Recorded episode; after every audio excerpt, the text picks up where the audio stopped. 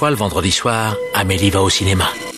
Encore Mais il vient deux fois par semaine maintenant celui-là Triste époque pour le cinéma. Vous trouvez ça normal Mais votre cinéma, votre cinéma, moi je trouve ça irrespirable Bah j'en connais un qui va bien rigoler en lisant ça. Eh Daniel, explique-moi, c'est quoi le plan là Je te demande pardon. Nous ne sommes responsables de rien, nous nous excusons d'avance. Bienvenue dans Pardon le cinéma, l'émission des dinosaures qui croient plus en la chronologie des médias que dans les blockbusters Bonsoir tout le monde, bonsoir. Salut, salut. Ça va Sophie? Fatigué, mais ça va. Ouais, on est on est un peu fatigué. Bonsoir, bonsoir euh, Alexis, comment ça va? Ah Ah, très bien. Et bonsoir mon dieu, il est de retour derrière les micros. Les gens pensaient qu'il avait disparu, qu'il était mort. C'est bien lui. Simon Rio est avec nous. Bonjour Simon. Et je suis venu avec un vélociraptor. Incroyable. Il est bien dressé, je trouve. Tu peux le caresser? Il, il mord pas, c'est bon, tout va bien? Allez, bleu, détends-toi, bleu. Oh mon dieu Oh mon dieu, il a mangé un réalisateur Ah. Dans cette émission, on parle donc du retour des dinos avec Jurassic World, le monde d'après, de Champagne de Nicolas Vanier ou encore de Men d'Alex Garland. En bref, on vous parlera de Petites Fleurs et ensuite, vers le passé, nous vous parlerons du Pacte des Loups de Christophe Gans à l'occasion de sa ressortie sale. Mais d'abord, il est l'heure des actus. La vache, encore ces stupides actualités. Je les actualités. Au cinéma, c'est comme ça et pas autrement. Ha ha Qu'est-ce qu'on passe au cinéma? Je suis bon. Je demandais à la patronne. D'habitude, nous démarrons ces actus en vous remerciant de nous suivre, quelle que soit votre plateforme de podcast, plateforme où vous pouvez nous noter 5 étoiles si vous aimez notre travail. Il y a aussi les réseaux sociaux, vous suivez Pardon le cinéma sur Insta, et ça, c'est super sympa. On rappelle que si vous voulez d'autant plus soutenir l'émission, vous pouvez le faire financièrement via abonnement tous les mois. Cela vous permet de faire sauter une partie des pubs, mais surtout d'avoir un épisode exclusif tous les mois avec un invité. Le prochain, c'est dans une semaine, deux semaines, non, je crois deux semaines, quelque chose comme ça. En attendant, si vous voulez aujourd'hui vous abonner, bah, vous pouvez déjà écouter les épisodes avec Virginie Efira, Le Palmacho, Xavier Jean Manuel Alduy, et ça c'est top. Oh mais mais, mais qu'est-ce que c'est que cette musique de, de, de, de fanfare, dis donc? Oui, parce que maintenant Sophie, après sa blague de la semaine dernière, a imposé que ce soit une musique de... euh, c'est pas fanfare le mot putain de merde, c'est euh, les fêtes au village là. euh, Ah, de fête de foraine. fête foraine, je vais y arriver, voilà, de- eh, voilà, musique de fête foraine, parce que J-35 avant Pardon le cinéma à la Cigale. Zardi Eh, c'est parti, c'est parti, la centième de Pardon le cinéma à la Cigale. Pas une simple émission, non, un véritable événement autour de Pardon le cinéma avec vous dans la salle. Trois quarts des places déjà été vendues et merci beaucoup à vous, c'est très appréciable. Mais laissez-moi pourtant vous parler de quelque chose de méconnu. Le balcon.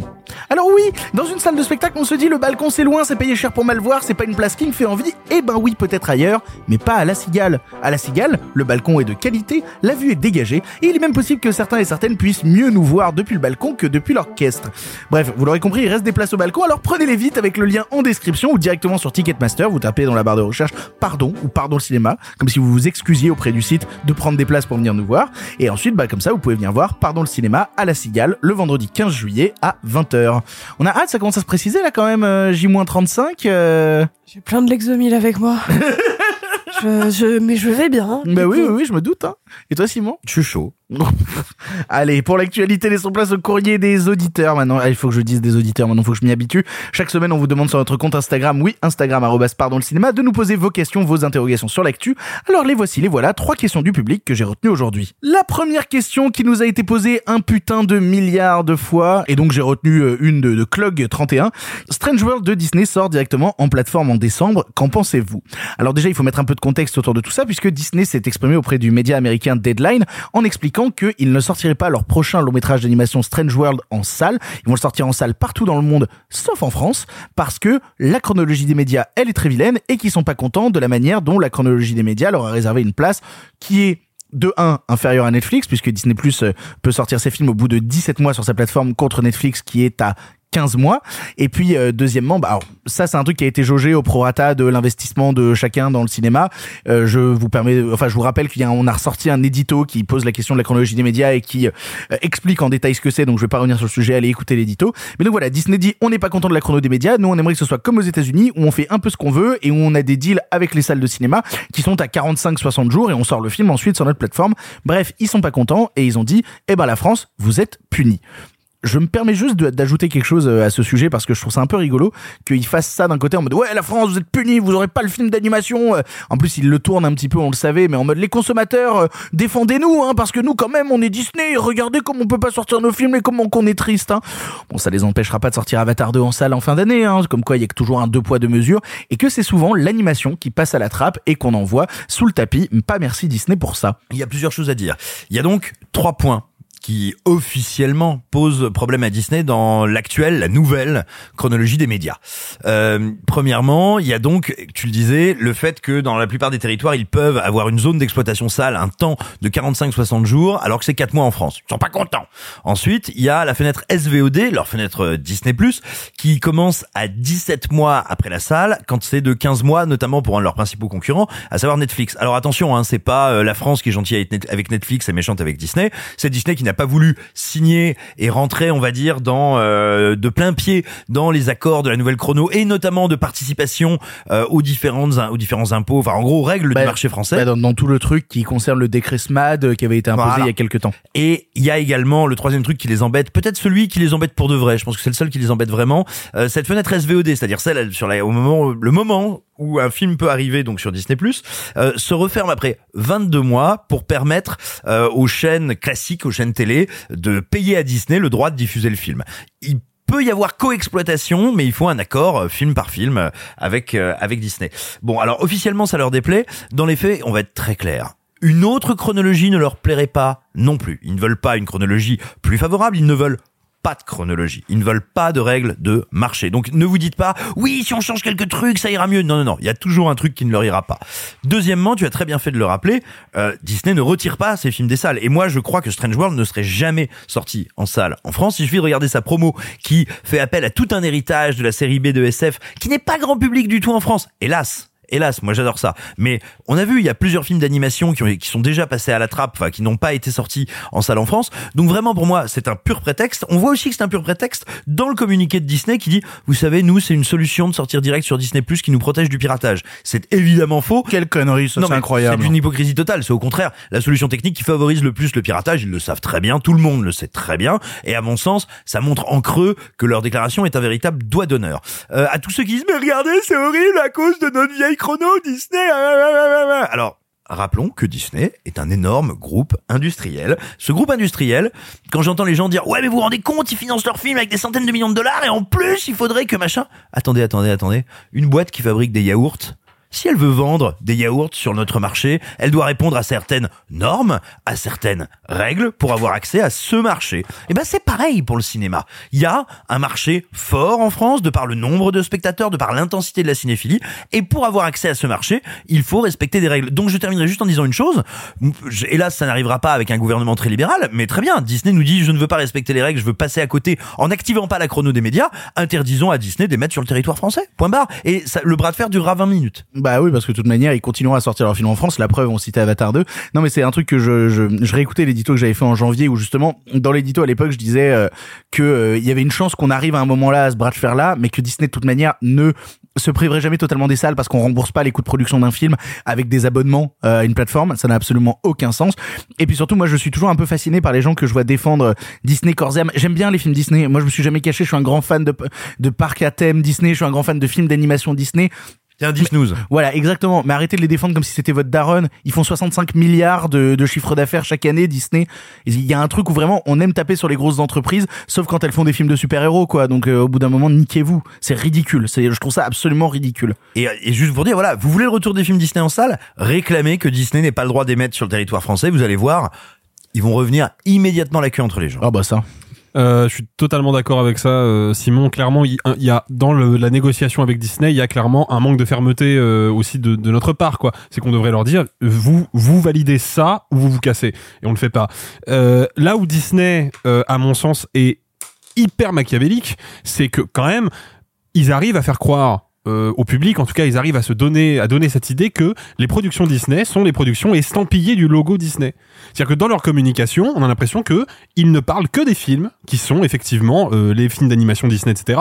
Et ils se gardent bien de rappeler que via le rachat de la Fox, un film comme Avatar, c'est un film Disney. Donc Tout le catalogue passé. et tout le catalogue passé, donc les réexploitations en patrimoine, tout ça c'est du Disney. Donc euh, là-dessus, il y a une grosse hypocrisie. Moi, je pense, par contre, j'ai l'impression de vivre dans un jour sans fin quoi. Et c'est ça qui me terrifie. C'est-à-dire que à chaque fois que Disney dit ah bah ce film là qui était initialement prévu pour une sortie salle on va le bazarder sur Disney tout le monde s'indigne. Les défenseurs de Disney montent au créneau pour dire oui mais c'est la faute de la chronologie des médias. Et puis à nouveau ça s'essouffle. Et dans trois mois il y aura à nouveau le même problème. Au bout d'un moment il va falloir que la situation se résolve Non, non, mais euh, regarde, regarde même le choix, parce que là on parle de films d'animation. Moi j'ai un peu de mal avec le fait que à chaque fois que les plateformes s'attaquent à quelque chose, c'est souvent au cinéma d'animation qu'on passe euh, en premier et c'est le cinéma d'animation qui trinque. On l'a vu récemment avec Netflix qui a eu des oui bonjour, on manque de thunes ou quoi que ce soit. Le premier truc qu'ils ont fait c'est faire sauter leur département animation. Donc moi je trouve ça un peu scandaleux qu'on oublie que l'animation est aussi du cinéma et C'est même pire que ça, c'est-à-dire que l'animation et l'animation Disney, c'est aussi une source, de, revenus énorme pour le cinéma français, c'est-à-dire que les tickets se vendent plus nombreux pour le cinéma d'animation, et ça, et le cinéma de Nicolas Vanier, c'est les deux seuls qui ne vendent pas une seule place la plupart du temps, mais qui en vendent trois ou quatre, parce que c'est des sorties familiales. Donc en plus, malgré tout, ce qui est chiant, c'est que ça, bah, ça nous pénalise un petit peu pour un truc que je ressens moi comme un caprice enfant Ça gâté. nous pénalise du fait de la taxe sur les tickets qui Exactement. va abonder les comptes du CNC et donc le soutien à plein d'autres Oui, films. mais soyons très honnêtes, là ils font ça sur Strange World parce qu'ils savent que Strange World, tu, tu le disais, c'est un film qui a quand même toute une aura qui pourrait à un moment ne pas marcher en salle. Regarde, Buzz l'éclair sort à la fin du mois en salle. Bien sûr. C'est- C'est-à-dire que, ok, ils gueulent pour Strange World, ça les empêche pas de faire toutes leurs promos actuellement, d'avoir leur gros casting de Star Talent VF et d'être en mode, regardez, on défend à mort euh, notre présence en France avec euh, Buzz l'éclair. Il y a un choix qui est fait. Il y a un choix qui est fait et c'est un choix factice pour essayer d'alerter les gens avec, euh, on le voit dans cet article, euh, la chronologie des médias est une loi anti-consommateur, ce qui est vraiment un des trucs les plus débiles qu'il faut entendre sur la chronologie des médias. C'est vraiment une honte. Je trouve que c'est vraiment, euh, non, c'est vraiment un pantin, c'est vraiment un putain de ah, j'ai plus le mot d'épouvantail sur lequel tout le monde va foncer alors qu'en fait euh, les problèmes viennent plutôt de Disney. Non, mais en plus, Strange World, oui, là, on est en train de se dire ça n'a pas un, un potentiel en France, mais en vrai, il se, il se prive aussi d'énormément de coûts marketing en France, parce que ça, c'est un film qui, s'il est réussi, aurait pu malgré tout avoir un succès presse, bouche à oreille, et apporter un petit succès, parce qu'encore une fois, même un petit succès Disney, ça reste un plus gros succès que beaucoup d'autres. Bien sûr. Et non, et puis il y a, il y a, Après, y je pense aussi- que tu, tu vends beaucoup plus facilement des peluches sur Buzz l'éclair que sur Strange World. hein. Mais Euh, tu sais pas, on n'a pas vu le film. Non, Et puis il y a, il y, a, il y a un truc euh, aussi qu'il faut peut-être dire. Je pense que le geste vis-à-vis ou la stratégie vis-à-vis de l'animation chez Disney et Netflix sont assez différentes. Netflix, ils savent qu'ils sont aujourd'hui, hein, pour le moment, assez peu efficaces en production interne. Donc ils vont pas faire moins d'animation, ils vont faire plus d'acquisition, ils vont pas les produire eux-mêmes. En revanche, Disney, pourquoi est-ce qu'ils le font passer sur Disney Plus? C'est pour l'acte d'achat et l'acte d'abonnement. Toi, tout seul, te priver d'un film ou te priver d'un abonnement à une plateforme, pour toi tout seul, ouais, tout le monde le fait toujours. Mais t'es deux gamins qui disent oh là là, j'aimerais tellement le voir, j'aimerais tellement le voir. T'es vachement plus susceptible de t'abonner. C'est aussi ça. C'est pour aller attaquer les parents là où ça fait mal. Ah, moi, je peux pas m'empêcher de, de regarder tout ça en me disant qu'il faut de la fermeté, comme on le disait tout à l'heure, et pas plier. Et en fait, je voyais passer des tweets de Marc Missonnier, qui est euh, qui est producteur, et qui disait Disney ne retirera pas tous ses films des salles françaises, évidemment, mais le message est fort et crée un précédent dangereux. Euh, une solution de compromis ne paraît pas si difficile à atteindre. Encore faudrait-il sortir des propos, enfin des positions de principe de part et d'autre. Je suis pas tellement d'accord avec ça. Je vois pas pourquoi on céderait et on devrait soudainement faire des compromis vis-à-vis de vis-à-vis de la situation de Disney qui, quoi qu'il arrive de toute manière, tu les laisses un an galérer comme ça, au final il plie quoi. Attention, sortir des positions de principe, ça peut être aussi sortir de la position de principe de euh, bon bah tant pis, y a rien à faire. Ouais. C'est pas forcément des Ouais. compromis en faveur de Disney. Je, je rebondis sur ce que tu viens de dire. Boeing. Voilà. Attention, Disney n'est pas en train de galérer du tout. Oui. Disney fin de galérer. Et la réponse qu'on devrait, euh, que les institutions du cinéma français devraient leur opposer, c'est ok, vous faites semblant de galérer, on va vraiment vous faire galérer et vous allez nous suivre. Moi, je pense que là, euh, actuellement, la situation va pas bouger dans les dans les semaines, dans les mois qui viennent, malheureusement.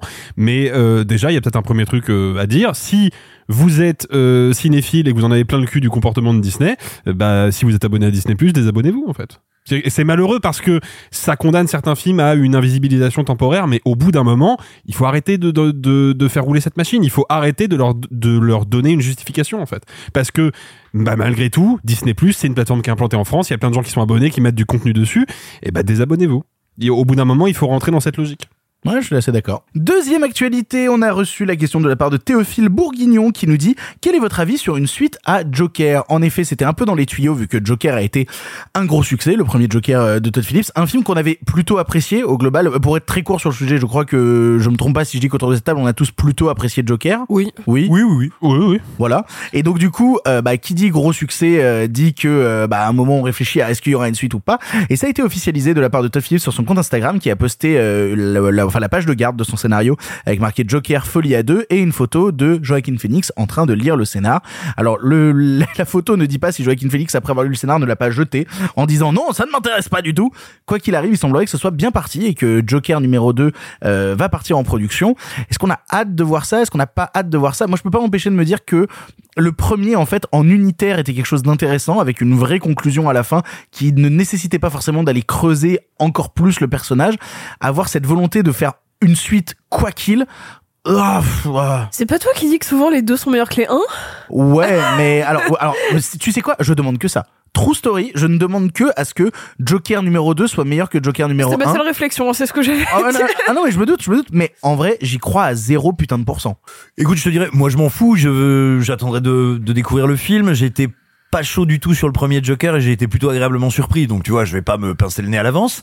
Euh, non, moi ce qui me rend relativement curieux, on sait que Margot Robbie euh, a priori euh, prend un peu sa retraite de chez DC Comics. Le film s'appelle Folie à deux. Folie à deux, c'est un terme psychiatrique qui signifie quand euh, Harley Quinn. quand la folie de voilà d'un d'un d'un- de quelqu'un qui souffre d'une certaine pathologie, enfin sa folie, sa pathologie contamine un proche entre guillemets hein, je mets plein de guillemets donc évidemment on pense immédiatement à ce qui pourrait être une origin story euh, comment Harley Quinzel est devenue Harley Quinn euh, bah écoutez vu comme le personnage avait été maltraité à plein de degrés euh, jusqu'à présent chez DC et je dis ça en adorant l'interprétation de Margot Robbie euh, donc euh, voilà moi je suis à- ça ça pour le coup ça me rend relativement curieux et je serais très curieux aussi de voir euh, du coup euh, ce bon euh, mon dieu ce bon euh, Joker ce bon Phoenix, ce bon Joaquin Phoenix, je suis très curieux de voir avec quelle euh, comédienne il pourrait justement être conjugué et euh, voir ce personnage-là, cette incarnation, cette itération du Joker en duo. Je suis assez curieux. Bah, c'est surtout qu'en plus, il y a, y, a y a de très belles choses à raconter sur l'origin story euh, de Harley Quinn, qui a été traitée très très très rapidement dans le Suicide Squad de David Ayer,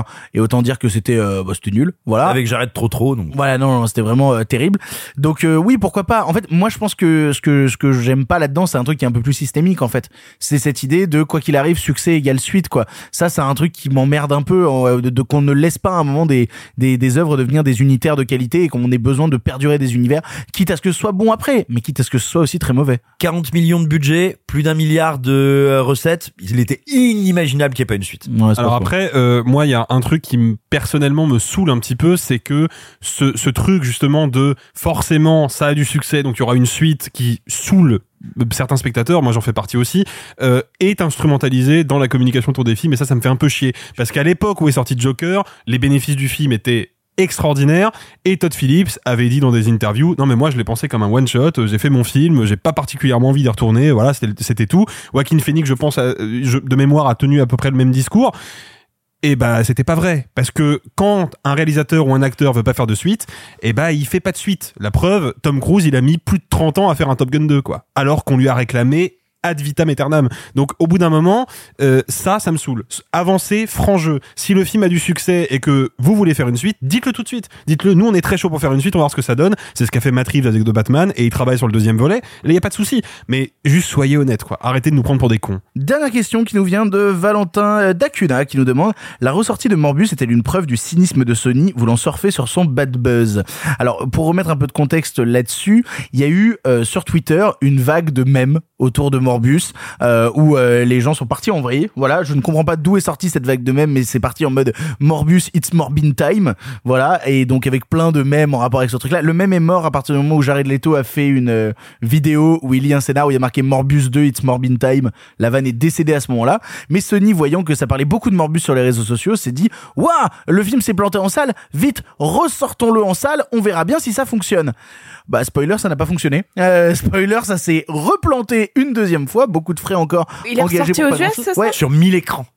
Ok. Ah non, c'est gigantesque. désolé, j'avais pas le contexte. ah c'est un, four euh, colossal quoi Voilà. Mais comme le film, genre le... Bah oui, mais ils se sont dit ça en parle sur Twitter, donc vite, on le ressort en salle et maintenant ça va marcher. Oui, mais parler sur Twitter, c'est quoi? C'est euh, c'est des personnes qui ont en plus déjà vu le film, donc ils vont pas y retourner, ils ont vu le film. Donc euh, Oui, tout à fait. Et puis le film était déjà disponible sur les services de VOD, etc. Donc euh, ça n'a pas beaucoup de sens. Et donc du coup, bah ça s'est planté. Qu'est-ce qu'on en pense de cette situation-là? Bah, ça confirme deux choses. Déjà, on dit souvent, mais Twitter, ça n'est pas la vraie vie. Et vraiment, c'est particulièrement vrai de ce réseau. Euh, moi, je le dis euh, sans acrimonie. Hein, je pense que ça doit être le réseau social que euh, j'utilise le plus. Donc, euh, c'est pas pour taper dessus, mais c'est un constat. Euh, les, les fulgurances, les coups de chaud, les élans, les passions qu'on découvre, qu'on voit sur Twitter, ne sont absolument pas représentatifs euh, des, des mouvements d'électricité qui peuvent parcourir le public et le corps social en général. Véritablement pas. Euh, Twitter n'est pas représentatif sociologiquement. Euh, la deuxième chose, c'est que tout le monde, on va dire, n'a pas la- le degré d'analyse ou la finesse stratégique, par exemple, d'un Disney qui est passé maître dans l'art d'analyser les tendances sur les réseaux et leur signification profonde et le désir qu'elles peuvent traduire. Là où Attends, fallait quand même pourtant pas être un génie pour voir que Morbius n'avait aucune chance de reprendre en salle. Donc ça veut quand même dire, et je trouve ça assez rassurant que même un studio comme Sony, qui est quand même une grosse machine, faut pas déconner, peut se planter radicalement sur l'interprétation comme ça de l'écume des, des réseaux sociaux. Je suis assez rassuré par le fait qu'il puisse encore se planter aussi grossièrement. Bah après, c'était une carte à jouer, tu vois. Il y avait peut-être un truc à se dire. T'imagines, on le ressort en salle et cette fois-ci on éponge nos pertes. Il y a un truc quand même. Euh... vu le film. ouais, non, après, ouais, non, c'est vrai que le film est quand même catastrophique, hein, mais euh, non, mais il y avait une carte à jouer. Tu T'imagines? Mais Non, imagine. Mais pour moi, il est évident que le mouvement n'était pas un mouvement de désir, d'amusement, c'était des gens qui se foutaient de la gueule d'un énorme Z. Ouais, totalement. Tu vois ce que je veux dire? C'est que, bien sûr, il y avait de l'enthousiasme, mais il n'y avait pas de désir. Après, ça aurait pu être, je sais pas, hein, en, termes de tendance, on a vu des films comme The Room, de Tommy Wiseau, euh, déclencher une espèce de euh, fascination nulle, à savoir, euh, ça aurait pu déclencher un espèce de truc un peu gaulerie, sauf qu'encore une fois, quand t'as vu le film, tu sais que c'est pas propice à ça. Mais j'imagine que peut-être dans leur tête, ils se, ils, se- ils se seraient dit, bah tiens, on va peut-être commercialiser ou en tout cas penser le film finalement comme l'ultime nanar qui a déclenché une espèce d'unité. Encore une fois, comme l'avait fait The Room. Je, j'y- je projette, hein, j'en sais rien. hein. mais, non, mais je pense que ta remarque est très juste et c'est sans doute ce qui a présidé à leur décision. Sauf que ce qu'ils ont oublié, c'est que ce sont des phénomènes qui prennent du temps. Pour qu'un nanar, ou un bon film d'ailleurs, peu importe, un film devienne culte, pour que se crée autour de lui comme ça cette mécanique, ou même ceux qui ne l'ont jamais vu ont conscience de son aura et veulent le découvrir, ça prend du temps à se sédimenter dans l'esprit du public. Et tout d'un coup, essayer de devancer ça, ça ne peut pas fonctionner. Oui, et puis dans le cas de The Room, Tommy Wiseau a eu un coup de génie immensément cynique, mais un coup de génie quand même, qui est que le film sort, il fait petit à petit une espèce de gigantesque buzz parce que c'est une merde sans nom, et qu'est-ce qu'il fait? Il sort une novélisation du film, et les gens ont trouvé la novélisation aussi pourri que le film, et derrière il a sorti un musical, et il a capitalisé à mort dessus. Et aujourd'hui, The Room, c'est une entreprise. Là où euh, Sony s'est juste contenté de se dire ah ils font beaucoup de mèmes on va ressortir le film en salle Mais c'est- Euh, non parce qu'est-ce que fait c'est juste la même chose Tu, tu veux Morbius le musical non mais Ouais. s'ils avaient fait Morbius le musical à Broadway avec Jared Leto, je te jure que tout se serait vendu à guichet fermé. J'en suis Oh convaincu. là. Non, mais c'est vrai en plus. hein. Ah, alors, franchement, je pense que j'y serais allé. Tu vois, genre, le film. le... putain. Non, non, Tu vois, c'est bien ce que je dis. non, non, non, mais le film en salle, on me paye, j'y vais pas. Le musical Morbius, je peux me tâter. Je peux vraiment me tâter. Allez, avant d'attaquer les films de présent, comme chaque semaine, c'est l'heure de l'édito de la semaine, édito carte blanche, appelez ça comme vous voulez. Chaque semaine, un chroniqueur a la possibilité de parler du sujet qui l'intéresse, sans restriction, son envie du moment, le truc qui lui tient à cœur. Cela peut avoir un lien avec l'actualité ou non, qu'importe, tant que le chroniqueur peut s'exprimer librement sur ce qu'il ou elle désire. Et cette semaine, l'édito sera tenu par Simon, c'est l'heure de la carte blanche de Simon. Ça fait pas vrai con comme t'es, te demande ton avis Donnez-moi carte blanche et votre appui. Ah, tu me demandes mon avis maintenant Mais tu causes français, ma salope. Je ne le cause pas, je le parle. Mais vous m'aviez donné carte blanche. C'est ma raison de plus pour faire attention. Elle est un peu spéciale cette semaine quand même, hein Un peu déprimante. Les hôpitaux crèvent la gueule ouverte, on recrute les profs comme on rentre les poils à un comateux trouvé sur Tinder, et le refus d'obtempérer est désormais passible de la peine de mort. On n'est pas bien non, en vrai, en, vrai, je déconne. On est bien. On est bien parce que le buzz final du cinéma français est de retour en salle, 49 ans après sa sortie, et rien que pour ça, on a le droit d'être heureux. Bon, un tout petit peu heureux. Je suis persuadé que tout ce qui est arrivé dans le monde ces dernières années est totalement dirigé contre moi. Il y a eu la révolution culturelle, mai 68, les Rolling Stones, les cheveux longs, les Black Panthers, les Palestiniens, l'une d'Ergron, et depuis 2-3 ans, plus rien. En 1973, La maman et la putain de Jean Eustache est projeté à Cannes. Il repart avec le grand prix spécial du jury. Choc stupeur, c'est dandy, c'est arty, c'est la nouvelle vague et en même temps son dépassement, son grand éparpillement façon puzzle aristocrato punko anarchique. C'est un film drôlement détestable, détestablement drôle qui n'a pas besoin qu'on l'aime et peut accueillir la détestation pour peu qu'on accepte de le regarder pour l'éruption émotionnelle, stylistique et sensuelle qu'il est. Bref, c'est l'heure de l'édito, pas de vous faire un point de critique, donc je m'arrête là, mais je suis heureux parce que ce film était devenu une double légende. Légendaire par sa puissance, par son influence, la manière dont il a révolutionné la représentation du couple, du désir, et aussi d'une certaine cuistrerie masculine, sinon d'une morgue française. Mais surtout, légendaire parce qu'invisible. N'ayant droit du réalisateur Jean Eustache, décédé en 1981, ayant plus que drastiquement limité l'exploitation du film, à peine visible quelques fois, trois fois de mémoire à la télévision, et dans une poignée de reprises, mais quasiment invisible pour tout le monde depuis 1981, soit plus de 40 ans. Eh bien, il est ressorti mercredi 8 juin dans une version restaurée 4K absolument incroyable, 50 salles en France et c'est un succès éclatant. Depuis que je vous ai rencontré, je me suis fait des petits rêves érotiques avec vous. Et j'ai l'impression que vous ne devez pas être mal au lit. Ça dépend des jours et des opinions. Le film a même roulé en termes de fréquentation sur Jurassic World 3, ce qui veut dire très concrètement que ces séances sont plus remplies que celles de l'Anne Trevorrow. Et ça, bah, ça me fait zizir. Surtout, ça me rappelle les propos pleins de sens, de bon sens, de James Gray, réalisateur de La Nuit nous appartient, The Yards, Two Lovers, The Safety of Z et Armageddon Times, présenté il y a quelques semaines à Cannes, qui lui a donné l'opportunité de revenir sur l'état du cinéma hollywoodien.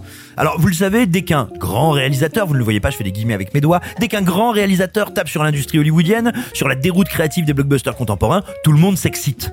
Martin Scorsese, Coppola, dès que quelqu'un tire, tout le monde a ses vapeurs. Les fans crient au scandale, les cinéphiles pointus se félicitent, gna gna gna gna gna le petit cirque recommence, tout ça est assez tristement stérile. Mais Gray n'a rien fait de tout ça. Il a simplement expliqué pourquoi Hollywood commettait une erreur stratégique énorme en délaissant des pans entiers de la création cinématographique. Pourquoi reculer en termes de variété, abandonner les budgets moyens, tayloriser la production et embarquer pour le tout licence, le tout marque, le tout saga, le tout MCU, le tout univers connecté, le tout rebooté eh bien, cette reproduction du même nous emmène vers une catastrophe.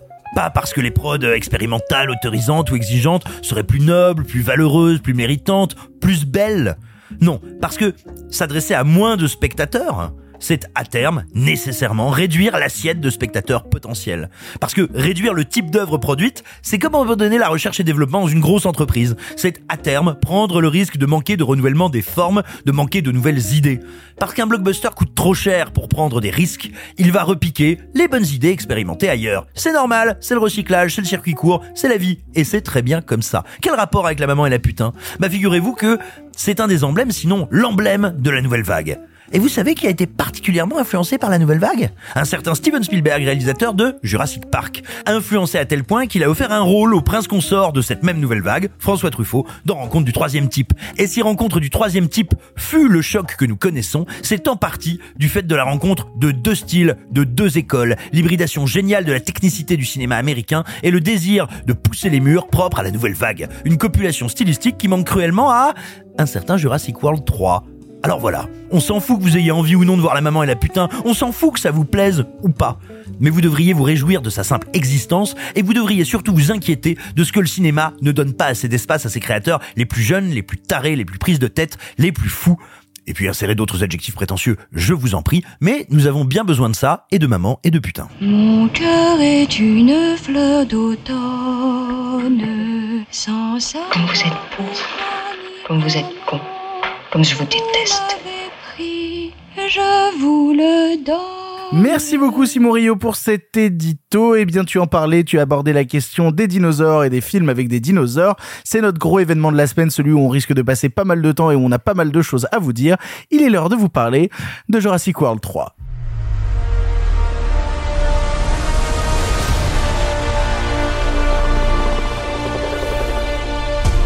Racing toward the extinction of our species. We not only lack dominion over nature, we're subordinate to it.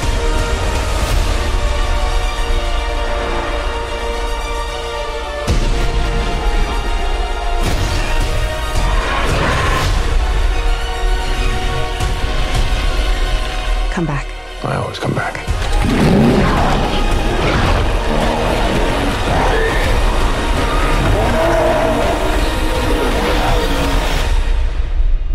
Jurassic World, le monde d'après, réalisé par Colin Trevorrow, est le troisième opus de la suite reboot de Jurassic Park, avec Chris Pratt et Bryce Dallas Howard. On reprend là où le deuxième opus de Bayona nous avait laissé, les dinosaures ont envahi le monde, il faut faire avec, et alors qu'Owen et Claire vivent tranquillement à la montagne avec leur gamine génétiquement modifiée et des raptors, la gamine est enlevée et il va falloir combattre une entreprise au désir sûrement pas tip top sympa, Biocine, qui a récupéré plein de dinosaures sur une île, un concept qui en a qui ont essayé et qui ont eu des problèmes. Voilà, donc c'est un peu le résumé en gros de, de, de ce Jurassic World 3, ou en tout cas de sa promesse de départ. Qu'est-ce qu'on en a pensé de ce doux blockbuster euh, du Jurassic? Je laisse la parole à notre passionné de dinosaures. Mon Dieu, il a des dinosaures chez lui, des vrais, il les caresse et il s'en occupe chaque jour. Il s'appelle Simon Rio. Simon, qu'est-ce que tu as pensé de Jurassic World 3 Je crois que c'est un film dont il est important d'assurer la sauvegarde euh, pour les millions d'années à venir. Tout simplement parce que le montrer en école de cinéma va probablement amener à une progression et une avancée stylistique dans la mise en scène comme on n'en a jamais connu dans la relativement jeune, dans la relativement récente histoire du cinéma. Rappelez-vous un peu Jurassic Park. Jurassic Park, bien sûr, il y a des images très fortes qui sont restées en tête de ces spectateurs, de tous ceux qui l'ont découvert très jeune. C'est cette image du tyrannosaure rugissant sous la pluie, c'est cette image des deux raptors rentrant dans la cuisine, mais il y a aussi d'autres images, des images sans dinosaures. C'est l'image d'un verre dont la, d'un verre d'eau dont la surface euh, vibre au, diapason des pas du T-Rex. C'est aussi le regard de Muldoon réalisant que le vélociraptor est à sa gauche. C'est aussi cette image du petit Tim qui ne comprend pas pourquoi sa sœur a l'air de faire un AVC et derrière lui se découpant l'ombre du vélociraptor. Ce que je veux dire, c'est que ce film, qui est intensément spectaculaire, qui a été révolutionnaire en termes d'imagerie, en termes de sidération pour le public, a aussi marqué avec des images qui ne contiennent pas ou peu d'effets spéciaux. Pourquoi ces images nous ont-elles marqué Parce qu'elles sont le fruit de la mise en scène et peut-être encore plus que de la stricte mise en scène dans le sens le cadrage, c'est le fruit d'une dramaturgie. Comment est-ce que j'introduis ma créature? Comment j'introduis mon parc? Comment je fais vivre mon décor Eh bien, toutes ces choses, qui ne demandent pas d'être le plus grand génie du monde, sont parfaitement absentes en général du cinéma de Colin Trevorrow. Mais là, on tient son plus mauvais film de la part de quelqu'un qui n'a réalisé que des étrons radioactifs, c'est une performance. Ce que je veux dire, et là, je vais pas vous spoiler, je vais prendre littéralement la toute première séquence qui est visible dans la bande-annonce. Vous voyez un chalutier qui pêche et qui va se faire attaquer par un mosasaure, un des plus grands euh, carnivores que la Terre ait porté, ou plutôt que la mer ait accueilli. Eh bien, cette séquence dure, je pense, franchement, sans exagérer, elle doit durer 27 secondes. Il n'y a aucune montée de mayonnaise, aucune introduction des enjeux, il n'y en aura jamais dans aucune scène du film. Et donc, on n'est jamais impressionné par ce qui se passe, on n'a jamais de sentiment de gigantisme, on n'a jamais d'émotion, il n'y a jamais de conflit, il n'y a jamais de spectacle, il n'y a jamais de perspective, il n'y a jamais de grandeur. Et alors, je pourrais rester longtemps sur le scénario, qui est un des trucs les plus idiots, stupides, mal écrits, mal construits, incohérents, vus depuis des années en termes de divertissement hollywoodien, mais en fait, ça m'intéresse beaucoup moins que ce problème de mise en scène. Pourquoi? Ben, on l'a vu avec l'épisode précédent, Fallen Kingdom, qu'on pouvait faire un film turbo Golemont mais que si la personne qui se chargeait de raconter avait des envies de mise en scène, eh bien ça pouvait rester un spectacle. Parce que Jurassic, Jurassic World Fallen Kingdom, c'est quand même pas un truc génial, mais moi j'aime beaucoup le film et il me divertit très honnêtement parce qu'il se pose sans cesse la question de comment me faire écarquiller les yeux. Colin Trevorrow ne se pose jamais cette question, et s'il se la pose, il est incapable d'y répondre. C'en est sidérant. Il n'y a pas une seule séquence qui bénéficie d'un quelconque sens de la narration. C'est incroyable. Il a un budget pharaonique, des possibilités démentes. Donc voilà, moi j'en resterai là pour ma critique du film. C'est un film qui n'utilise aucun des outils de langage du cinéma et j'aimerais aussi dire que à mon sens il y a un autre un autre aveu d'échec et d'incompétence dans ce long métrage que je trouve là pour le coup ahurissant de pure malhonnêteté ont terminé Fallen Kingdom sur Et maintenant les dinosaures vont régner sur la Terre Bon alors certes, 20 dinos qui partent en courant et en, et en toussant, ça ne suffit pas à conquérir le monde, mais la proposition est marrante. Donc moi je me disais, oh, c'est pas grave, au pire, j'aurai un blockbuster débile régressif, je m'en fous que les dinosaures puissent pas vraiment conquérir le monde. Ce point de vue, allez, faisons Mad Max avec des dinos. Eh bah oui, je trouve ça marrant, c'est prometteur. On peut me faire un truc très bourrin, un fantasme pour quelqu'un qui comme moi est fou passionné de dinosaures. J'étais pas juste le petit gosse qui a vu Jurassic Park à 7 ans et demi au cinéma et qui après aimait bien les dinosaures. J'étais fou bien avant de Dino. Donc, quelque part, cette promesse-là, moi, elle m'excite. Eh bien, le film va mettre à peu près 10 minutes à revenir en arrière, à rétro-pédaler, comme tu l'évoquais en parlant de son synopsis, en nous disant, eh bien, vous savez quoi? Il y a une, euh, une autre entreprise, Biocine, c'est-à-dire littéralement un péché bio, péché bio, euh, qui rassemble les dinosaures pour les mettre à nouveau dans un enclos fermé. Alors ce qu'il faut savoir, c'est que Biosyn, euh, on- moi ça me faisait rire et tout dans, dans Jurassic World. Tu sais que Biosyn c'est présent dès le premier bouquin de Crichton? absolument. C'était déjà dans, en fait, je pensais que c'était une invention du film, mais non, c'était Non, non, déjà dans le premier bouquin. Non, de et Crichton. Dodgson le méchant, et on va dire euh, l'arch némésis, le grand méchant des deux romans euh, de, de Crichton. Sauf que il y est écrit un peu autremement, et c'est pas une espèce de mauvaise caricature euh, de Tim Cook. Euh, donc putain, c'est tellement ça. Donc si vous- c'est extrêmement embarrassant, c'est écrit n'importe comment. Encore une fois, ça n'a aucun sens. Si quelqu'un peut m'expliquer le plan de Dodgson, mais vraiment juste me dire quel est son but, hein, à part être ridicule et méchant.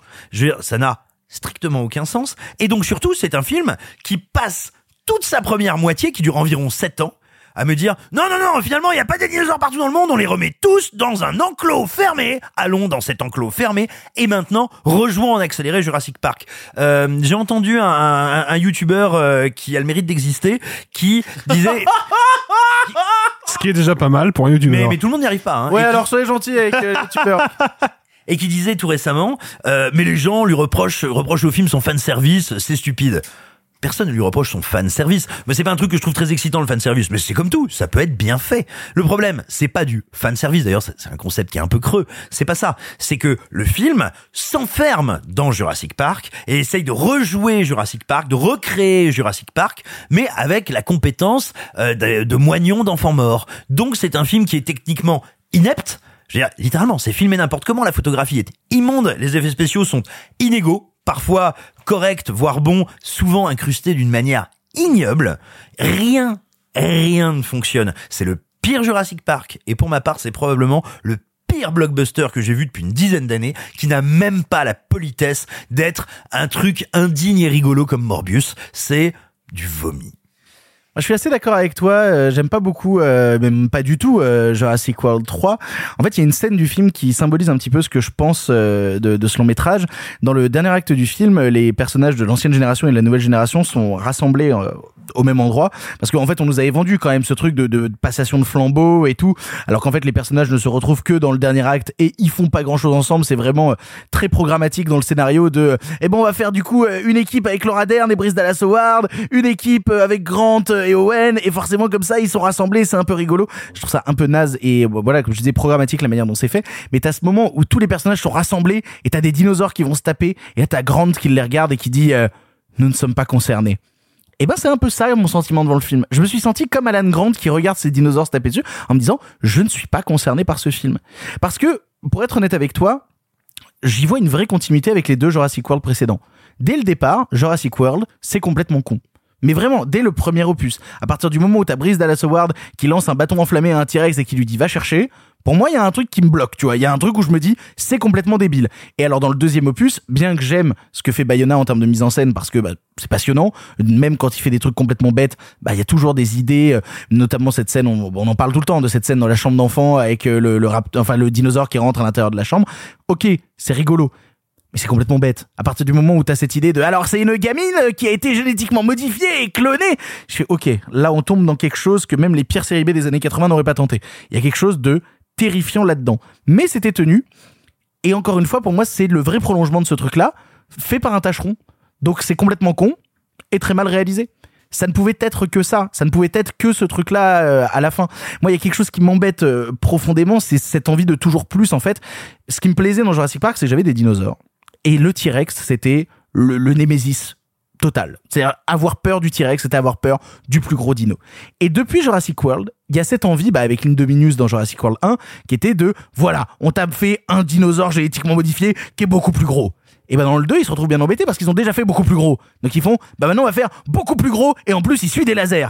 Et alors là c'est la totale sur le troisième opus. Maintenant en plus il est génétiquement modifié et il y a des sauterelles et les sauterelles elles bouffent tes récoltes, tu vas plus pouvoir aller chez McDo. Et les dinosaures tweet Non mais non, non, moi c'est mon gros problème, c'est tout le rapport d'Owen au Raptor. J'en ai marre qu'on traite les dinosaures comme des yinches en fait. C'est con, mais il y a vraiment un- un- une vraie symbolique dans le film où à chaque fois qu'il y a des dinos, on les traite comme si c'était des chiens-chiens en mode euh, va chercher le bâton et maintenant je m'occupe de toi et je te caresse et tout le bordel.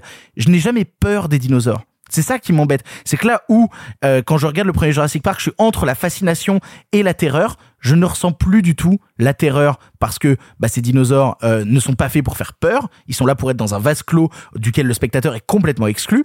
Et puis surtout, bah, je ne peux plus avoir de fascination pour eux parce que pour le peu de véritables moments de dinosaures en vrai, c'est-à-dire en animatronique qui sont présents sur le plateau, il y a tellement de dinosaures en 3D dégueulasses que je, je reste complètement en dehors. Je ne peux que rester en dehors. Dans un scénario qui me laisse complètement à côté parce que j'ai l'impression qu'on a oublié de construire des personnages, je ne comprends pas ce que fait Chris Pratt depuis le premier Jurassic World. Il est cool. Non, non, mais en fait, euh, Je, veux dire, c'est son personnage, c'est ça. Oui. L'écriture de son personnage, c'est homme cool avec Raptor cool. Non, non, mais c'est, c'est- non, mais c'est exactement ça, mais c'est terrible. Parce que dans, dans le premier opus, à la limite, moi, je pouvais avoir un peu de passion pour Brice Dallas Howard, qui était la nana, qui dirigeait Jurassic World et qui se retrouvait dépassée par la situation et qui savait plus trop quoi en foutre. Il y avait, il y avait une, un- une construction. Qu'on le veuille ou non, dans le premier, il y avait une construction. À partir du deuxième opus, elle n'existe plus.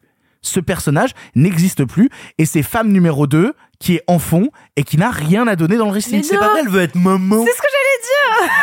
Ah bah non, non, elle veut être mère. Oh bah oui, bah ça c'est ah Parce bah- que c'est femme 2. Ah bah oui, on est en 2022, les personnages féminins ont comme seule ambition que de procréer et d'avoir des enfants. Bravo, merci beaucoup le cinéma hollywoodien.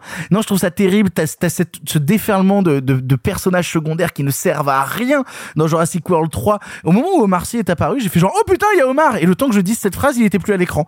Vraiment. Et c'est ça qui revient de manière assez récurrente dans le récit.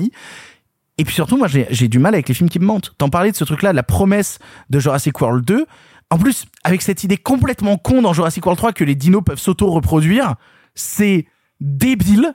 Alors, Déjà, on va. on- on- il faut être, il faut être honnête. Attaquer Jurassic World 3 euh, sur la réalité scientifique de la biologie des dinosaures bah, revient à attaquer Jurassic Park sur la même question, quoi. Donc, Et euh, surtout, ouais, ça- attends, sachant que c'était déjà quasiment le cas dans le premier où on t'expliquait que grâce au gène de le- la grenouille machin, il pouvait changer de sexe. Ouais. Bon, il n'empêche que là, moi, on me vend un survival dans la ville avec des dinos. Et le pire, c'est c'est ce qui m'a été vendu par les, les courtes bandes annonces et les extraits qui étaient sortis. Cette scène où t'as le T-Rex qui débarque euh, au milieu d'un cinéma drive-in. Moi, j'étais comme un ouf. Je me disais, waouh, il se passe un truc, c'est génial. On confronte la population aux dinosaures et aux conséquences de ce truc-là. Le truc, c'est que dans le film, tout est expédié en une vidéo brute de 5 minutes en intro du film. Parce que c'est vraiment ça, c'est vraiment 5 minutes de vidéo euh, 10 now, tu vois, où on te dit, eh ben maintenant, ils sont là et on retourne dans un parc je trouve ça euh, bête, je trouve ça extrêmement mal branlé. Le montage des scènes d'action est vraiment à vomir à plein d'instants. Et surtout, je trouve ça mensonger. Et moi, j'ai un vrai problème avec ce truc-là, c'est qu'on parlait beaucoup de Top Gun Maverick et d'à quel point Top Gun Maverick délivrait aux spectateurs. Il y avait un vrai don aux spectateurs de tous les instants. Vous méritez de meilleurs blockbusters. Vous méritez de meilleurs blockbusters que Jurassic World 3, qui est un mensonge sur pattes, qui vous a menti dans ses intentions, qui vous a menti dans son contenu, et qui n'est que la continuité d'un système hollywoodien vérolé qui fait de la merde et qui donne de la merde à son public en se disant c'est pas grave, il y a des dinosaures, ils achèteront. Tu vois, ce matin, euh, je vais te conclure là-dessus. Ce matin, j'enregistrais euh, sur euh, sur Europe 1, euh, comme je le fais à chaque fois pour pour l'émission avec Laurie, euh, mon avis sur Jurassic Park, et on a à chaque fois l'avis du public à la sortie de la salle. Et tous les avis positifs, parce qu'on garde souvent les avis positifs dans cette partie-là, tous les avis positifs, c'était des gens qui disaient je suis content, j'ai vu des dinosaures. Moi, ça me pose problème. Ça me pose problème. On peut pas juste se satisfaire de ça. On peut plus se satisfaire de ça. Surtout dans des films qui valent autant d'argent. Vous méritez de meilleurs films que juste des films qui vont agiter un hocher devant votre gueule et vous dire genre, Eh, regarde, il des dinos, t'es content? Non, je suis pas content. Tu te fous de ma gueule. Si je veux des dinos, en fait, je vais aller regarder Jurassic Park 1. Sophie. Je trouve que le film, de toute manière, passe complètement à côté de son sujet. C'est-à-dire que on arrive dans ce super gros labo où ils sont en train d'étudier des animaux des enfers, des grosses sauterelles. Faut savoir que j'en suis phobique, donc j'ai passé une grande partie les yeux euh, genre euh, derrière mes mains. Ils sont là à étudier ce truc-là alors qu'il y a le phénomène presque genre physique qui nous dépasse, le plus fascinant du monde, à savoir comment euh, Jeff Goldblum et Sam Neill vivent si bien. Et genre, le film ne le traite jamais. C'est tout ce que j'ai à dire sur le film, merci. non, putain. Non, mais c'est ça le pire, c'est que Jeff Goldblum, c'est peut-être le seul qui, à la fin du film, en plus c'est ultra cynique, mais c'est peut-être le seul qui pourrait me recapter dans le film, parce que tu vois Jeff Goldblum à la fin, à chaque fois que t'as Chris Pratt qui fait un truc, tu fais pourquoi il fait ça lui? Ça t'as vraiment Jeff Goldblum Mais qui à chaque fois? Mais que ça, c'est une, ça, c'est une technique d'écriture qui, moi, me tombe des yeux. C'est vraiment le, ah, là, on a écrit un truc dans le scénario qui est vraiment débile, comme quand Chris Pratt littéralement fait une promesse à un Vélociraptor. Donc qu'est-ce qu'on fait? Eh ben on va mettre une réplique dans la bouche du personnage de Jeff Goldblum pour montrer à quel point c'est débile et comme ça, ça s'annule. Bah non, ça s'annule pas, c'est toujours con. Bah, c'est montré dès le début avec la scène où t'as Brice Dallas Howard et la gamine et où elle lui dit une phrase genre un peu euh, un peu pompeuse quoi de scénario en mode tu sais tu es tu es l'unique meuf et tout et direct c'est désamorcé par euh, c'est complètement con ta phrase ouais j'avoue c'est complètement con Non, mais il y a, il y a un souci de toute manière d'écriture de personnages qui, euh, qui en effet, euh, genre empire de film en film. Et là, sur le, traitement euh, des personnages féminins, puisque c'est un axe que pour l'instant vous avez pas trop traité. Moi, je suis fascinée en fait, en effet, quand qu'en 2022, euh, bah, Dallas Howard, tu sais tellement pas quoi en faire qu'elle va euh, devenir une espèce de mère de substitution à un truc qui vient d'une auto-reproduction. Genre vraiment, je suis en mode, mais quoi?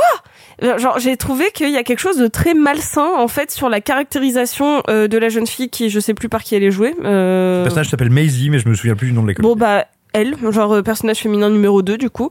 Euh, Elle est jouée par Isabella Sermon. et bah elle, du coup, euh, qui euh, qui fait ce qu'elle peut en plus dans le film, euh, genre euh, elle essaye et c'est pas le cas de tout le monde, donc on va déjà lui donner ça.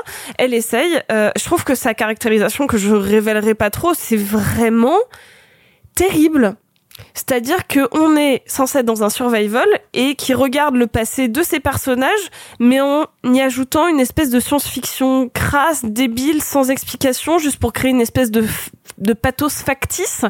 Genre, en fait, une des intros, parce qu'il y en a plusieurs d'affilée, où en fait, tu passes 15 minutes de film à changer de lieu pour te faire des caractérisations de- de 15 secondes, en fait. Vraiment, tu passes du Nevada euh, à je sais plus trop où, avec une, vraiment une police d'écriture moche. Enfin, vraiment, t'es en mode, mais allez-y, enfin, genre, commencez le film à un moment. Et t'as une scène extrêmement cliché de, euh, bah, ils l'ont recueilli après le 2. Et c'est euh, non mais je fais ce que je veux. Non mais euh, mais tu devrais pas faire ça. Mais t'es pas ma mère. Genre vraiment j'étais en mode oh putain. On en est encore à faire ce genre de caractérisation pour montrer qu'elles ont une relation conflictuelle. Genre c'était pas déjà obvious que la relation serait compliquée? Genre on nous prend pour des cons. Genre ok avec les dinosaures mais why not? Là il y a un peu d'empathie. Même pour l'écriture de base d'une d'une cellule familiale ils savent pas le faire alors que euh, il y a deux films pour les caractériser avant. Genre euh, normalement quand t'arrives au troisième, au moins tu peux passer ces poncifs là. Donc voilà, c'est j'ai trouvé ça en fait pathétique de bout en bout et surtout en effet ça a même pas de fun. Ça a pas de fun, ça a pas d'ambition. Et j'ai même pas eu une espèce de pincement euh, d'em- d'empathie un petit peu cool parce que moi Jeff Goldblum la, la dernière fois que j'étais enthousiaste c'est quand il a été juré chez RuPaul et pas là donc euh, je tiens à dire que c'est un excellent épisode. voilà. Mais euh, on, on parlait de, de continuité tout à l'heure, mais il y a un truc qui me choque d'autant plus, c'est qu'on ait des personnages euh, comme le, le physicien euh, asiatique Oh oui. euh, dans les deux premiers opus, qui est toujours un connard. Le Docteur Wu qui est joué par Billy Wong. Voilà, mais dans le 1 et le 2, c'est un connard. On est d'accord Euh, C'est-à-dire même dans le 2, il, il participe activement au trafic de dinosaures. Donc vraiment, c'est un connard. C'est quoi cet arc de rédemption dans le troisième opus? D'où ça sort? Quelle est cette idée? Pourquoi faire? Ça sort d'un chapeau, ça n'a aucun sens. Tu veux que je te dise? Vas-y. Ça s'appelle, il y a les marchés asiatiques, on peut pas avoir un chinois fourbe.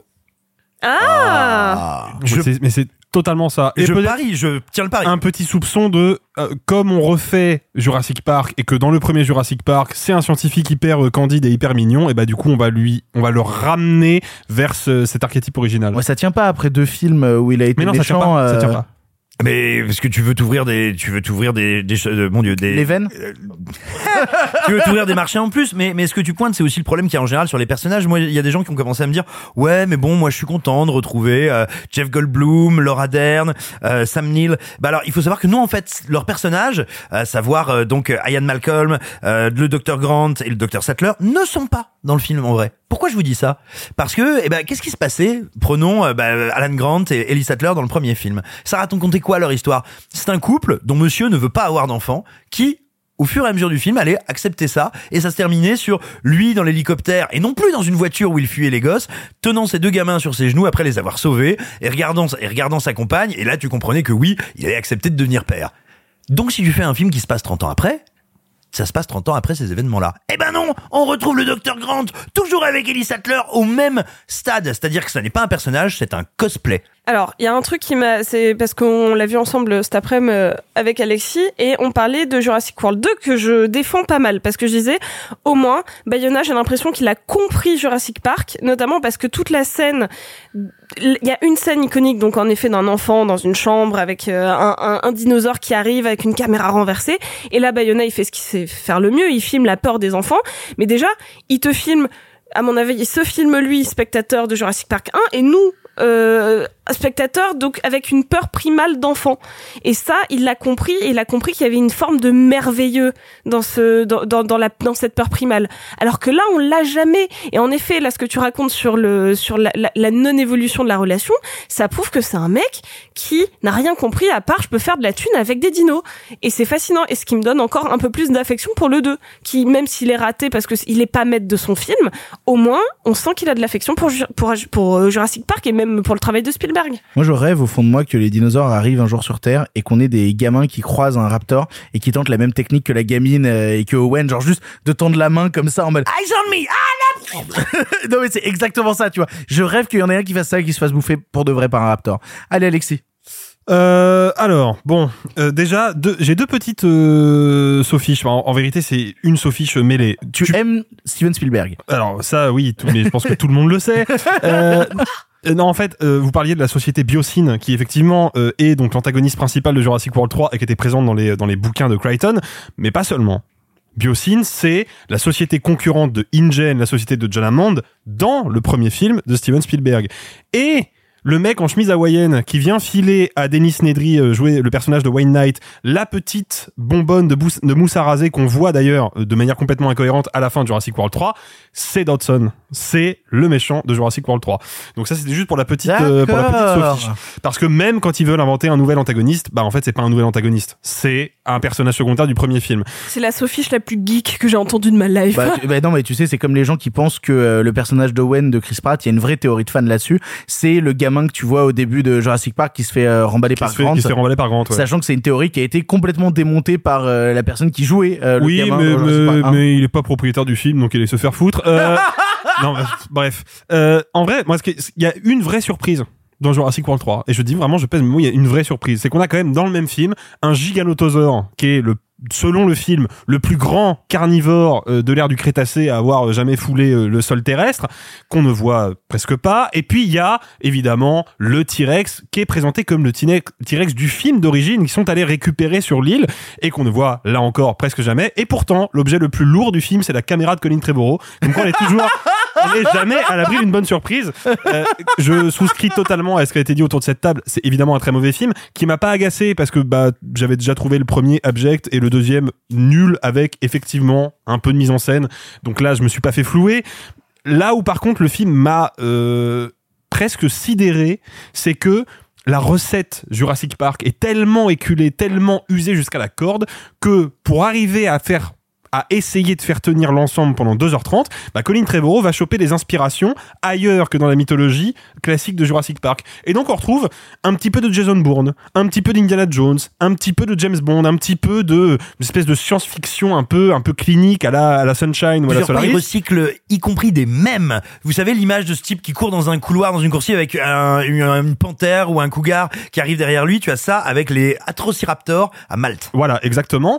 Et il, va chercher ses inspirations de manière un petit peu hasardeuse. Et puis, comme Jurassic World 2 avant lui, et un peu Jurassic World 1 aussi, il va puiser du côté du film de super-héros. Même si ça se voit pas de manière de manière euh, évidente, posez-vous la question quand vous voyez, verrez le film, si vous avez le courage de le voir. À chaque fois qu'il y a une péripétie impliquant euh, le personnage de Chris Pratt, posez-vous la question suivante aurait-il pu survivre s'il était un être humain normal? La réponse est systématiquement non. Et ça, c'est un vrai problème, c'est qu'il y a une marvelisation de Jurassic Park. C'est-à-dire qu'on peut se retrouver avec un personnage qui se crache en avion à 250 km heure dans un glacier, ouvre une trappe et sort littéralement sans aucune égratignure. Encore une fois, voyez le premier Jurassic Park, comment finit le personnage de Ian Malcolm.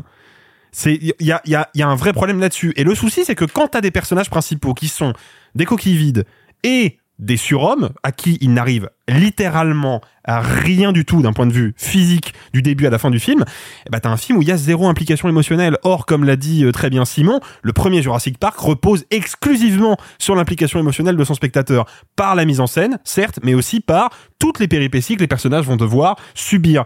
Le truc qui moi me rétrospectivement m'agace beaucoup, c'est que pour moi l'entreprise Jurassic World a toujours été une entreprise cynique. C'est toujours la même recette. On propose une intrigue incohérente, bête et qui en plus entre en contradiction avec les thèmes du Jurassic Park original parce que le Jurassic Park de Spielberg ne vous dit pas et la cohabitation entre les humains et les dinosaures euh, c'est possible. Non, il vous dit c'est une connerie abyssale, il faut pas le faire. Il faut que l'être humain accepte qu'il n'est qu'un rouage de la nature et qu'il ne peut pas la contrôler. Mais, mais tu sais que c'est pour ça que moi j'ai une haine totale pour le personnage de Brice Dallas Howard qui euh, dans le deuxième film et dans le troisième commence avec le même état d'esprit c'est c'est ça qui est incroyable elle n'a pas évolué entre le deuxième et le troisième film le deuxième film elle est là genre il faut aller sauver les dinosaures sur l'île et tout se passera bien et il faut les protéger et on- le film te prouve que t'es complètement con meuf Tu l'as Le- fait tellement bien, j'ai cru qu'elle était là. non mais le troisième opus commence par Brice Dallas Howard qui est dans la même situation qu'au début du deuxième. Et là, il faut aller protéger les dinosaures et les sauver. Meuf, ça- arrêtez, ça fait deux films que tu sais que ça marche pas. Mais surtout, en plus de ce problème de caractérisation là qui concerne pas hein, que le personnage de Bryce Dallas Howard,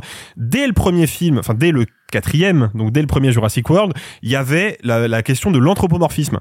Un dinosaure n'a pas connu l'être humain. Jamais. Donc si on ramène les dinosaures sur Terre, on ne peut pas les domestiquer. C'est pas, c'est pas possible. La raison pour laquelle euh, on a pu domestiquer les chiens, comme le mignon petit rompiche qui dort sur le carrelage, c'est parce que les canidés et les humains ont cohabité pendant des millions d'années et que cette domestication, elle s'est faite petit à petit. Dans la diégèse de Jurassic Park, les humains et les dinosaures cohabitent depuis 30 ans.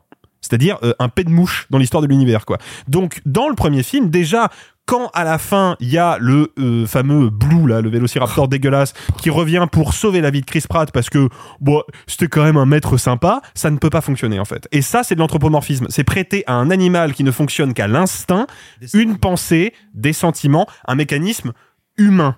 Et Jurassic World 3 crève complètement cette limite parce que là, on a quand même, comme je l'ai dit, le personnage de Chris Pratt qui fait une promesse à un dinosaure et à la fin, on a le dinosaure qui le remercie d'avoir tenu sa promesse. Non mais c'est complètement complètement lunaire. Quand je fais des promesses à mon chien, il s'en rappelle pas. hein. Je t'avouerais. euh, Ah non, bah je, je le Que comprends là, bien. le dino, il vient avec une petite boîte avec marqué merci, il y a trois gâteaux dedans. Genre, euh, J'adorerais. Je veux qu'il ça. Genre Blue qui arrive en mode. Je t'ai fait des cookies pour te remercier. merci beaucoup, c'est sympa. à bientôt. surtout le, le, pour moi, le dernier clou du cercueil du film qui en fait euh, le pire opus, mais de très très loin de la franchise, euh, et c'est douloureux de voir le logo de Emblem Entertainment au début de ce film de merde, euh, c'est que, en termes de cynisme, je pense qu'on a rarement fait pire au cinéma. C'est-à-dire que le premier Jurassic World, il était déjà très cynique et le 2 aussi parce que, comme je l'ai dit, ce sont des intrigues débiles qui vont jouer à fond la carte du culte du premier film pour dissimuler le fait qu'ils sont bêtes et qu'ils ne l'ont pas compris. Mais là, c'est pire que ça. C'est-à-dire que dans l'intrigue du film, on retrouve, via le euh, méchant euh, pseudo Tim Cook, comme tu le disais, la problématique des multimilliardaires surpuissants. On retrouve bah, les changements climatiques, les invasions d'insectes, tous les problèmes qui paralysent l'agriculture et qui menacent le monde de demain. Et le film se sert de ça pour se donner une espèce d'excuse écolo, comme s'il avait une prise sur le monde de maintenant, comme s'il comprenait nos problématiques de spectateurs, alors qu'en fait, il est juste en train de nous faire un appel du pied pour que on se sente impliqué dans le film et qu'à la sortie, on aille s'acheter des pluches. Et ça, c'est vraiment le summum du dégueu. Bon, vous l'aurez compris, on n'a pas beaucoup aimé Jurassic World 3. Euh, je pense Ah, que. mais je pensais qu'on avait vu la nuée. Il y a- J'ai rien compris. Ah, ouais, tu sais qu'on s'est fait la réflexion, moi je l'ai vu avec Thomas, on s'est fait la réflexion au moment où t'as la première invasion de sauterelles. On a fait genre, oh putain, c'est la nuée. Merde, qu'est-ce qui se passe, c'est la nuée 2. Je vous le dis depuis longtemps que c'est un insecte du diable. Faut tous les brûler. Ouais, mais là, elles sont vraiment très très grosses. Euh, on va passer à d'autres sorties de la semaine parce qu'il y a d'autres films. Sont-ils plus intéressants Peut-être oui, peut-être pas, nous verrons bien. On va tout de suite vous parler dans un autre contexte de champagne. Oui, t'as changé, oui. Depuis quand tu mets un fut rose pour que t'es en week-end? Ton tatouage et tes bagues, euh, tu les as perdus, tes bagues? Qui qui dit que c'est Christine qui me fait changer? Juste que c'est pas toi, c'est tout. Tout ce que vous aviez à faire, c'était de faire une petite place. C'était trop vous demander, ça On est souvent trompé en amour. Aïe. Et quand on se retourne pour regarder en arrière, on se dit Vous me faites chier, bande de connards J'ai souffert souvent. Je me suis trompé quelquefois. Mais j'ai aimé. C'est ça l'amitié Ah bah, c'est... Elle est comme ça, hein. Champagne est un long métrage de Nicolas Vanier, connu pour les films familiaux comme Belle et Sébastien ou encore L'école buissonnière. Ici avec au casting Sylvie Testu, Stéphane de Groot ou encore Stéphie Selma et Eric Elmosnino. Euh, et aussi François-Xavier de Maison, le casting est gigantesque de base. hein. Une histoire d'amis se connaissent depuis plus de 30 ans, ils ne se sont jamais éloignés et à l'occasion d'un enterrement de vie de garçon, ils vont voir des premières tensions s'afficher au sujet de la future épouse de l'un d'entre eux. Voili, voilou, voilà. Sophie et Alexis, vous l'avez vu et c'est Sophie qui commence. Sophie, qu'est-ce que tu as pensé de ce Nicolas Vanier qui sort un petit peu du coup du cadre des films dont il nous a habitués? Oui, parce qu'en effet, Nicolas Vanier, c'est un mec dont j'ai bossé sur deux de ses films en presse. D'accord. Voilà, euh, j'ai bossé sur Donne-moi des ailes et Polly, donc les deux derniers. Et donc, il nous a habitués depuis Belle et Sébastien, puis même en fait un peu un peu avant, mais je connaissais moins son cinéma. En fait, de base, c'est un explorateur. C'est un mec qui a passé euh, des années à, à- à parcourir le monde, à vivre avec euh, euh, des familles euh, autochtones en Sibérie. Enfin, c'est quelqu'un qui est passionné de voyage, de nature, et c'est quelque chose qui se ressent en tout cas dans son cinéma, même quand il fait Belle et Sébastien. On sent qu'il filme la nature avec euh, une, certaine passion qui a fait qu'il est, actuellement un des réalisateurs les plus bankable. En tout cas, c'est le plus bankable dans sa catégorie, à savoir les films familiaux.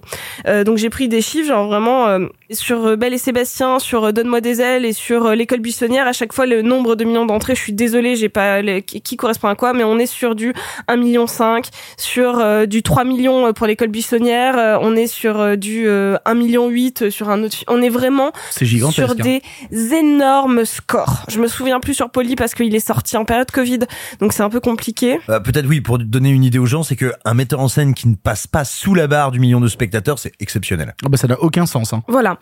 Et là, on n'est plus du tout sur du film familial. Du tout, du tout, du tout. On est sur euh, quelque chose qui s'apparente être un parfait mélange entre euh, ce qui nous lie de Clapiche, le prénom et les petits mouchoirs. À savoir des, couples qui se retrouvent dans une maison de campagne euh, pas luxueuse, mais en tout cas euh, assez euh, assez grande et plutôt bourgeoise en Champagne, du coup, dans une fabrique de champagne, enfin dans des vignes de champagne, et où tout. Ça, ça fait pas envie le mélange de films que t'as cité. Hein. Vraiment, il y a un truc. euh, Alors moi j'adore le prénom, mais euh, Oui, non, non, mais oui, mais avec les petits mouchoirs. euh, je, je déteste les petits mouchoirs. Non, mais en tout cas, vous voyez ce genre de de comédie un peu dramatique autour du secret, des couples, de la tromperie, le tout en Champagne. Le film est raté à plein d'aspects parce que déjà il se perd sur le fait qu'il n'a plus un truc qui le passionne à filmer. Normalement, quand il va filmer des acteurs, euh, particulièrement des enfants, on sent qu'il y a quelque chose de très euh, de, de très beau en fait dans la spontanéité du rapport à la nature quelque chose d'un peu primal surtout dans Belle et Sébastien qui, qui avait fait le succès du film aussi c'est qu'il y avait une forme de naturel et de spontanéité. Là qu'on retrouve pas du tout parce que c'est quelque chose de très écrit. On n'est pas loin du théâtre filmé dans des espaces majoritairement clos à propos de sujets qui normalement ne l'intéressent pas. Donc je ne connais rien de la jeunesse du film. J'y suis allée un petit peu comme ça euh, parce qu'il fallait le voir.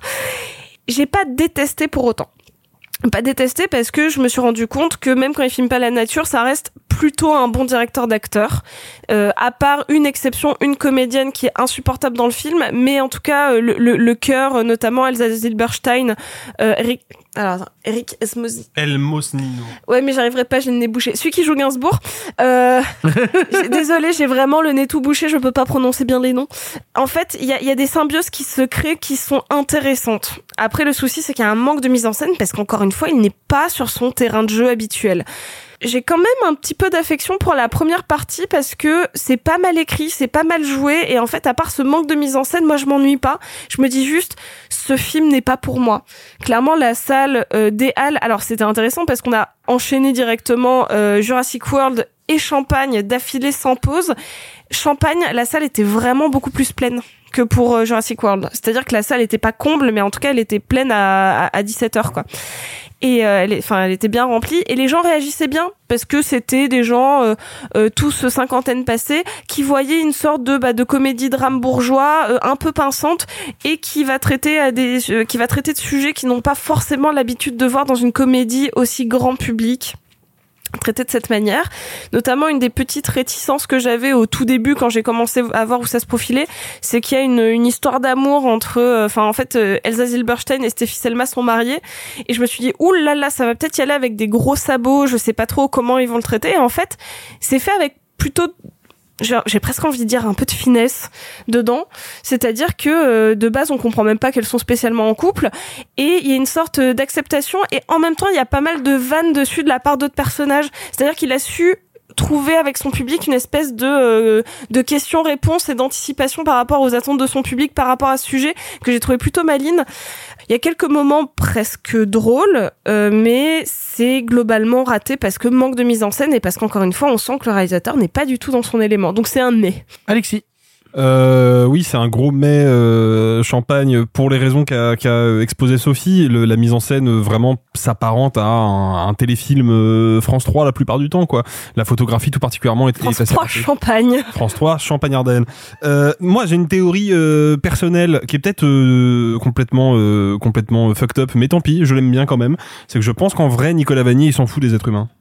Ça l'intéresse pas. Du coup, là, il se retrouve à filmer que des êtres humains pendant 1h50. Bah, qu'est-ce qu'il fait des fois quand il en a marre de l'articulation de Stéphane de Groot, quand il en a marre de de, de la laine de Eric Almosino, et bah qu'est-ce qu'il fait? Et bah il décroche. Et il décroche vraiment. C'est-à-dire que d'un seul coup, cut, il filme une petite fontaine dans le jardin avec une colombe.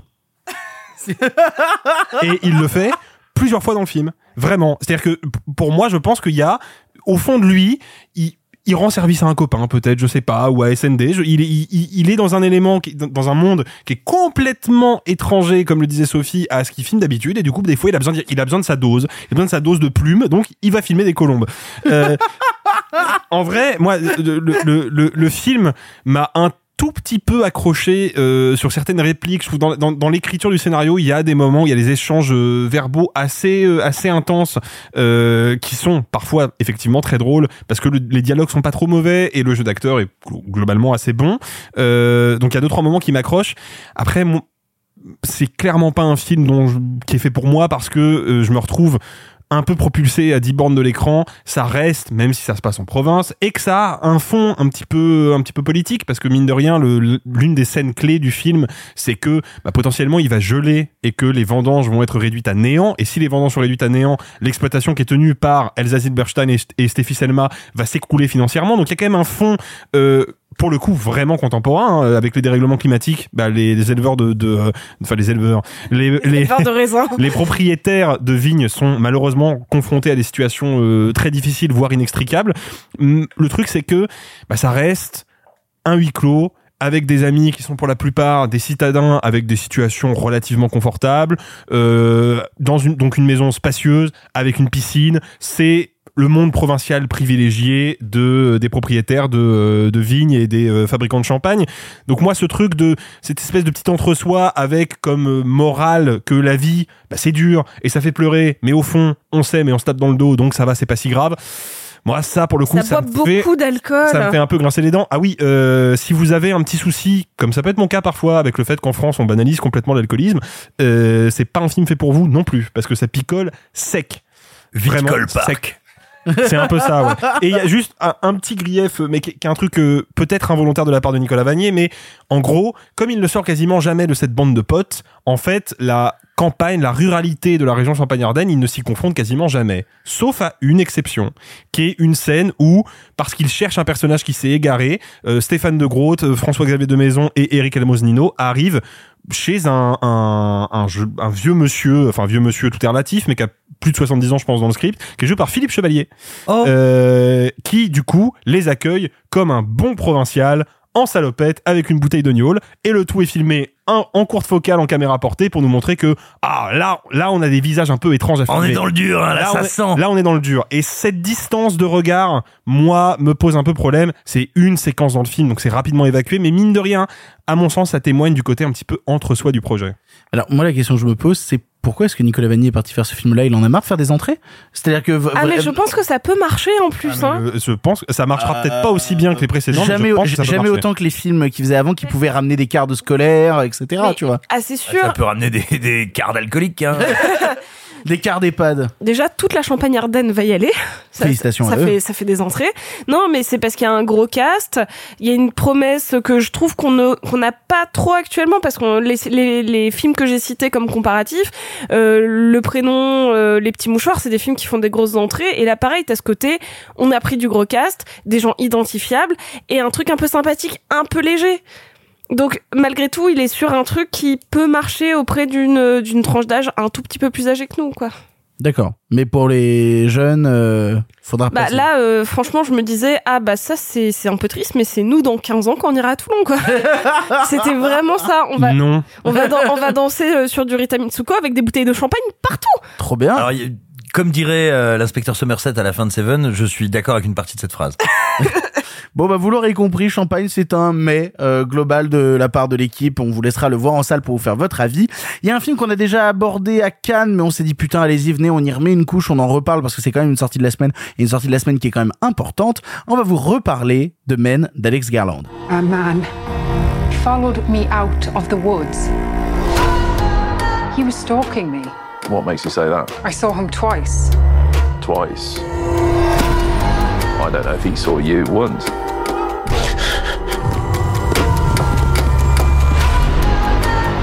Well, play a game. You hide, I'll see. You must feel an awful sense of guilt. Stay away from me.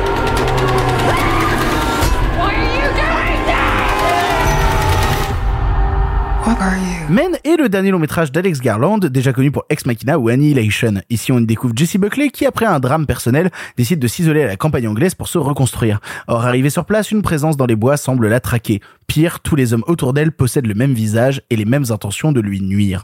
On l'a tous vu ici, on vous en a déjà parlé à Cannes, donc si vous avez déjà entendu notre pastille cannoise, vous risquez peut-être d'avoir un sentiment de redite, parce que je suis pas sûr qu'on ait changé tous dramaticalement euh, d'avis euh, sur le film. Dramaticalement. Oui, exactement. Je sais pas pourquoi. Je voulais dire drastiquement, c'est parti en dramaticalement. Voilà. Est-ce qu'on a changé dramatiquement d'avis? C'est c'est quoi changer Bah, dramatiquement c'est d'avis Pas un mot, si C'est Dramatiquement. quand on joue mal. c'est l'art dramatical. Bref, je vais commencer concernant euh, Men d'Alex Garland parce que je pense que je suis autour de cette table la personne qui l'a le plus apprécié. Mais qui déjà de base est une des personnes qui apprécie le plus le travail d'Alex Garland au cinéma et même pas au cinéma. C'est-à-dire que j'aimais déjà beaucoup son Ex Machina à l'époque, qui est sûrement un de ses films les plus simples. Je pense dans la structure et dans la manière dont il est raconté. Celui où il tend pas le plus vers l'onirisme, même s'il se permet à certains instants des trucs qui sortent un petit peu d'une volonté de réalité thriller, notamment cette scène de danse avec Oscar Isaac au milieu du film où il te dit je peux aussi me permettre ce genre d'incursion en décalage avec la réalité. Et c'était le plus linéaire d'un point de vue narratif. Exactement. Alors après, il a un peu divisé la critique quand il a fait euh, Annihilation, qui est sorti directement sur euh, Netflix, parce que la proposition est beaucoup plus radicale. La proposition est beaucoup plus métaphorique à plein d'instants, et le film est sorti directement sur Netflix parce qu'il a été bazardé par les prods en mode euh, démerdez-vous. Et moi, j'aimais beaucoup ça. J'aimais beaucoup Annihilation à l'époque parce que j'aimais beaucoup cette envie de cinéma qui se dégageait d'Alex Garland et cette envie d'aller voir ailleurs, au-delà de la réalité, au-delà du mur que portait le film. Donc j'avais très hâte de voir Men. Et encore une fois, ben J'aime beaucoup Men. Si vous aimez le cinéma d'Alex Garland et si vous avez aimé les propositions plus radicales de son cinéma comme euh, comme Annihilation, je pense que vous aimerez Men sans trop de difficultés. Euh, J'en parlais à l'époque et je le dis toujours, j'ai un grief avec le film, c'est que je trouve que le temps est mal géré dans son long métrage. En fait, le film est plutôt resserré, mais il y a plein d'instants où il se permet de prendre le temps sur des choses qui euh, n'ont pas vraiment d'utilité et qui viennent juste rabâcher le message en fait. Ça, ça me pose problème euh, que dans la première partie, je comprenne assez rapidement où il veut en venir, mais qu'on ait besoin d'appuyer au forceps tout le truc. Voilà. Il n'y a pas besoin d'expliciter en permanence par le dialogue ce que tu veux dire, sachant que ta mise en scène l'a raconté et que d'habitude, tu te passionnes par cette envie de raconter par la mise en scène. Est-ce est-ce que c'est pas une volonté de producteur de lui dire, mec, tu pourras pas juste tout raconter par la mise en scène, il faut aussi qu'au bout d'un moment, tes personnages expriment leur tréfonds. Ouais, bof, bof. Il n'empêche que tout le reste, moi, me passionne assez. Voilà. Dès qu'il sort du discours, le film devient passionnant parce que il est dans la pure mise en scène et il est même à plein instant dans la pure terreur. Il y a deux, trois scènes au début du film, notamment cette scène de tunnel, qui moi est venu me glacer le sang. Cette nana qui est perdue dans la forêt, il y a un mec qui la poursuit, t'as pas bien vu le mec, tu sais pas à quoi il ressemble, et puis surtout, bah, quand tu découvres ce que c'est, c'est quand même un vieux mec à poil recouvert de feuilles et tu comprends pas trop le délire. Tout ça, ça me chope. Ça me chope aussi même dans la terreur qu'il arrive à installer dans les dialogues. Il y a une scène de dialogue avec un prêtre qui est particulièrement insidieuse dans son écriture avec le prêtre qui va petit à petit se révéler avoir des intentions euh, beaucoup plus négatives que les premières qu'il avait d'abord. Ça, ça me parle, ça, ça me touche et ça vient me choper pour le coup, en fait, j'aime bien. Le... Bah, comme souvent les prêtres. Oh là là, quelle horreur. En fait, j'aime son cinéma quand c'est un cinéma de malin, en fait. Quand soudainement, il te, va te jouer certains tricks euh, par le montage, par le cadrage, de dissimuler des choses et tout. Ça, ça me plaît bien. Et en plus, surtout, j'aime quand il assume, je parlais de radicalité dans son climax. Je l'ai vu en projection presse euh, avant Cannes à l'époque. Et c'était marrant de voir à quel point la salle était divisée entre les personnes que je voyais autour de moi être fascinées par la scène, mais vraiment absorbées, hypnotisées par ce qu'elle entreprend, parce qu'il y a un truc de body horror qui peut être assez hypnotisant, et d'autres qui étaient dans un pur rire. Mais vraiment dans un truc de je me moque de la scène et je ne rentre jamais en adéquation avec elle et juste je trouve ça ridicule. J'aime le cinéma qui provoque ce genre de choses là en fait et des vraies disparités d'avis. Et c'est ce que me provoque le film dans sa question du body horror et dans son accouchement multiple on dira ça comme ça qui est assez cracra par instant et qui me plaît bien. Je trouve les deux comédiens principaux euh, principaux pardon complètement fous euh, Jesse Buckley et surtout euh, surtout Rory Kinnear qui a quand même des partitions pas simples à tenir à, plein- à plein d'instants ça marche vraiment très très bien. Et je, je vous en parlais à Cannes mais moi ça me fait toujours rire de voir son évolution de carrière parce que je me rappellerai toujours comme le maire dans le premier épisode euh, de Black Mirror. C'est quand même le type qui a enculé un cochon. Voilà tout ce que je Tanner pour les fans de James Bond. Exactement. Euh, en fait, si je dois conclure mon avis sur le sujet, j'aime Garland quand il explicite pas les choses. J'aime Garland quand il a pas besoin de rentrer dans voilà mon message, attention, est-ce que t'as vu mon message, est-ce que t'as vu comme il est bon mon message? Ça, ça m'intéresse moyennement. Ça, vraiment, je trouve ça toujours un peu, euh, même vulgaire, je dirais tout. Parce que l'image de euh, Garland dit tout. Et c'est ça qui me plaît, c'est quand il laisse son image parler, qu'elle vient hypnotiser le spectateur, ça m'attrape. Et donc majoritairement le film m'attrape. Petit point de réticence sur le discours euh, et sur la manière de l'imposer, mais globalement, putain, je trouve que c'est quand même de très belles factures. Simon, Je suis absolument d'accord avec ce que tu disais dans la, dans la dernière partie de ton développement, euh, quand tu as dit, voilà, quand il n'est pas dans le discours, dans quelque chose qui l'assène, mais dans la mise en scène, dans l'atmosphère, on va dire, dans quelque chose d'un peu plus organique, euh, eh ben, je suis d'accord avec toi là-dessus, mais le problème, c'est qu'à mon sens, l'organique, c'est 10% du film, et 90%, c'est un gros teubé qui essaie de m'expliquer qu'il est génial et comme il a bien compris euh, l'univers. Ah, attention, je suis pas en train de dire qu'Alex Garland est débile, je suis en train de dire que son discours l'est, ce qui n'est pas pareil. Je vais faire une comparaison, même si comparaison n'est pas raison, avec son premier long métrage, Ex Machina. Alors moi j'ai vu plein de gens là ces derniers temps dire « Ah ouais mais il fait un espèce de film misandre post-MeToo, c'est débile, gna gna gna ». Non, c'est parfait. Déjà, le film est quand même plus intelligent que ça, faut pas déconner. Mais surtout, c'est parfaitement cohérent avec tout ce qu'il a raconté dans ses précédents longs métrages, mais également dans sa série Devs. Alors, je reviens à Ex Machina, où c'est quand même l'histoire d'une intelligence artificielle dans un corps d'apparence féminine, mais qui n'est par définition, pas une femme, ou en tout cas pas une humaine de sexe féminin, et qui va devenir une femme de par le regard réificateur de deux hommes. Et c'est donc déjà exactement la même chose qu'il nous racontait dans Ex Machina, mais dans Ex Machina, il me semble qu'il le faisait avec beaucoup plus de subtilité. Je donne un exemple tout con, c'est ce moment où un des personnages masculins, pardon, pas un personnage masculin, le spectateur ou la spectatrice, réalise que ce personnage que nous on prend comme un objet, vu qu'on nous dit c'est une intelligence artificielle, un droïde, eh bien qu'en fait ce personnage se sentait nu. Et ça, c'est une idée très très belle, de montrer au spectateur que lui-même a pris ce personnage pour une chose. Hélas, je ne retrouve rien de ce niveau de finesse dans euh, Men, que je trouve vraiment, mais authentiquement euh, lourdeau, qui m'assène en permanence son discours, et qui le fait pour moi d'une manière qui fait que je décroche du film dès le premier plan. Le premier plan, c'est un plan sur Jesse Buckley, qui est un peu sidéré, et tout d'un coup commence la musique. Attention, c'est pas une musique intradiégétique, Intra- c'est-à-dire que c'est pas une musique, comment dire, elle est pas en train d'écouter la radio, c'est la musique, la bande originale du film. Et elle sursaute quand la musique commence. Manière de nous dire... C'est un personnage de fiction, vous le savez, nous sommes dans un monde de fiction. Eh bien, si tu t'en- parlais à Cannes de ce truc-là, que le cinéma interrompt euh, littéralement la vie du voilà. personnage. quoi. Et, et je dirais pour moi en fait, du coup, il rate ce que réussissait Mother. Attention, c'est pas pour dire le un est mieux que l'autre ou moins bien. Je parle de logique. Hein, je dire, Mother? Oui, tu vas voir pourquoi. Tu vas voir ce que je veux dire. Mais qu'on aime ou pas le film, là, je parle vraiment. Ah, moi, je trouve que c'est un chef-d'œuvre, Mother, mais. euh, Moi, moi, j'aime beaucoup, mais, mais je veux dire, c'est pas, c'est pas pour dire euh, euh, Mother est nécessairement meilleur. Je parle vraiment de la, le, le rapport qu'entretient le film à l'idée de métaphore et d'allégorie. Euh, dans Mother, euh, bah, tout simplement, tout l'univers est une espèce de relecture de l'Ancien Testament, donc c'est forcément métaphorique et allégorique, sauf pour le personnage principal qui ne s'en rend pas compte. Ce qui fait qu'on peut se raccrocher émotionnellement à ce personnage parce qu'il vit au premier degré ce qui se passe. C'est la seule qui n'est pas consciente d'être dans la Bible, en gros.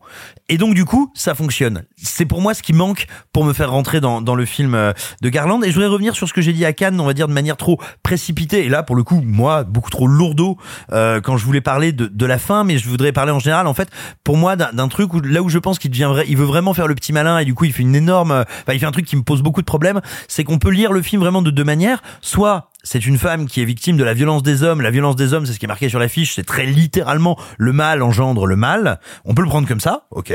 Mais on peut aussi, le film laisse ouverte cette porte-là, notamment via sa conclusion. Je vais pas vous dire ce que c'est. Et moi, ça me pose un gros problème, c'est que peut-être bien, ça n'est pas la réalité, ça n'est pas vraiment que les hommes sont comme ça, c'est peut-être elle, son interprétation et sa réception du monde, auquel cas on n'est plus du tout dans un film qui s'intéresserait à euh, l'oppression de la femme par l'homme, mais on est peut-être dans un film qui nous dit que mais peut-être un peu taré quand même.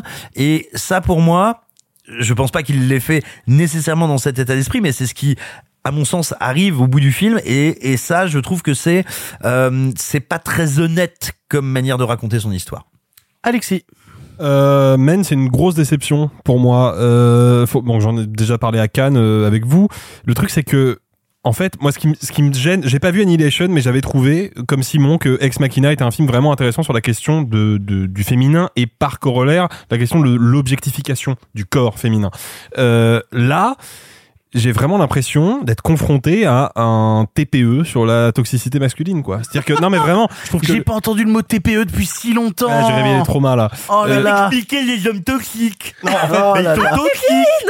Ça faisait longtemps En fait, je trouve que le film a un, a un gros souci et pour explique- expliquer euh, ce souci, pardon, je vais citer euh, le tweet, euh, enfin citer, remodeler à ma sauce le tweet de notre camarade Eric Schwald, alias Sergent Pepper sur son critique, qui nous a accompagné sur la dernière pastille canoise d'ailleurs, et qui dit que selon lui, Alex Garland est probablement convaincu que simplement en injectant, notamment dans son climax, du gore et de l'horreur frontale, il va donner de la profondeur à son histoire. Or, c'est pas le cas.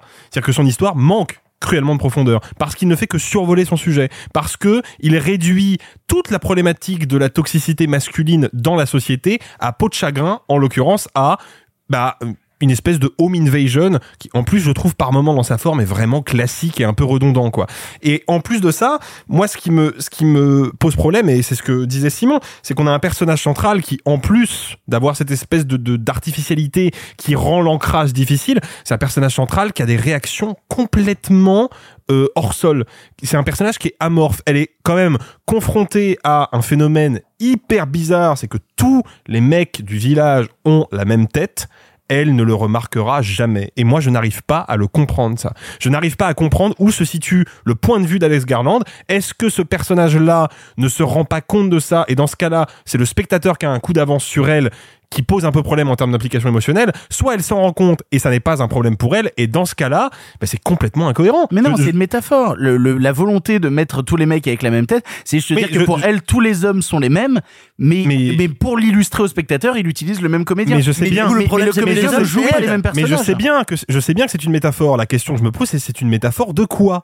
Parce Victor- que si tous les hommes sont les mêmes pour nous spectateurs et que ça, ça métaphorise la vision qu'elle a de la société, ça veut dire que Alex Garland a un discours critique vis-à-vis de son personnage Voilà, et qu'il dit elle le problème, parce qu'elle a eu parce qu'elle a eu une expérience traumatique avec son ex petit copain, maintenant elle voit tous les hommes comme une source de souffrance et et le film ne lui je, donne je pas je- raison. je vois pas en quoi c'est un problème. Parce que le film ne lui donne jamais raison. Il ne tranche pas en fait. Soit il nous dit, et dans ce cas-là c'est un film réac, mon personnage est taré et je vais vous expliquer pourquoi par le biais d'une métaphore. Soit il nous dit, mon personnage n'est pas taré, c'est le monde qu'il c'est est. le monde qu'il est et je vous l'explique par le biais d'une métaphore. Sauf que qu'est-ce que fait Alex Garland?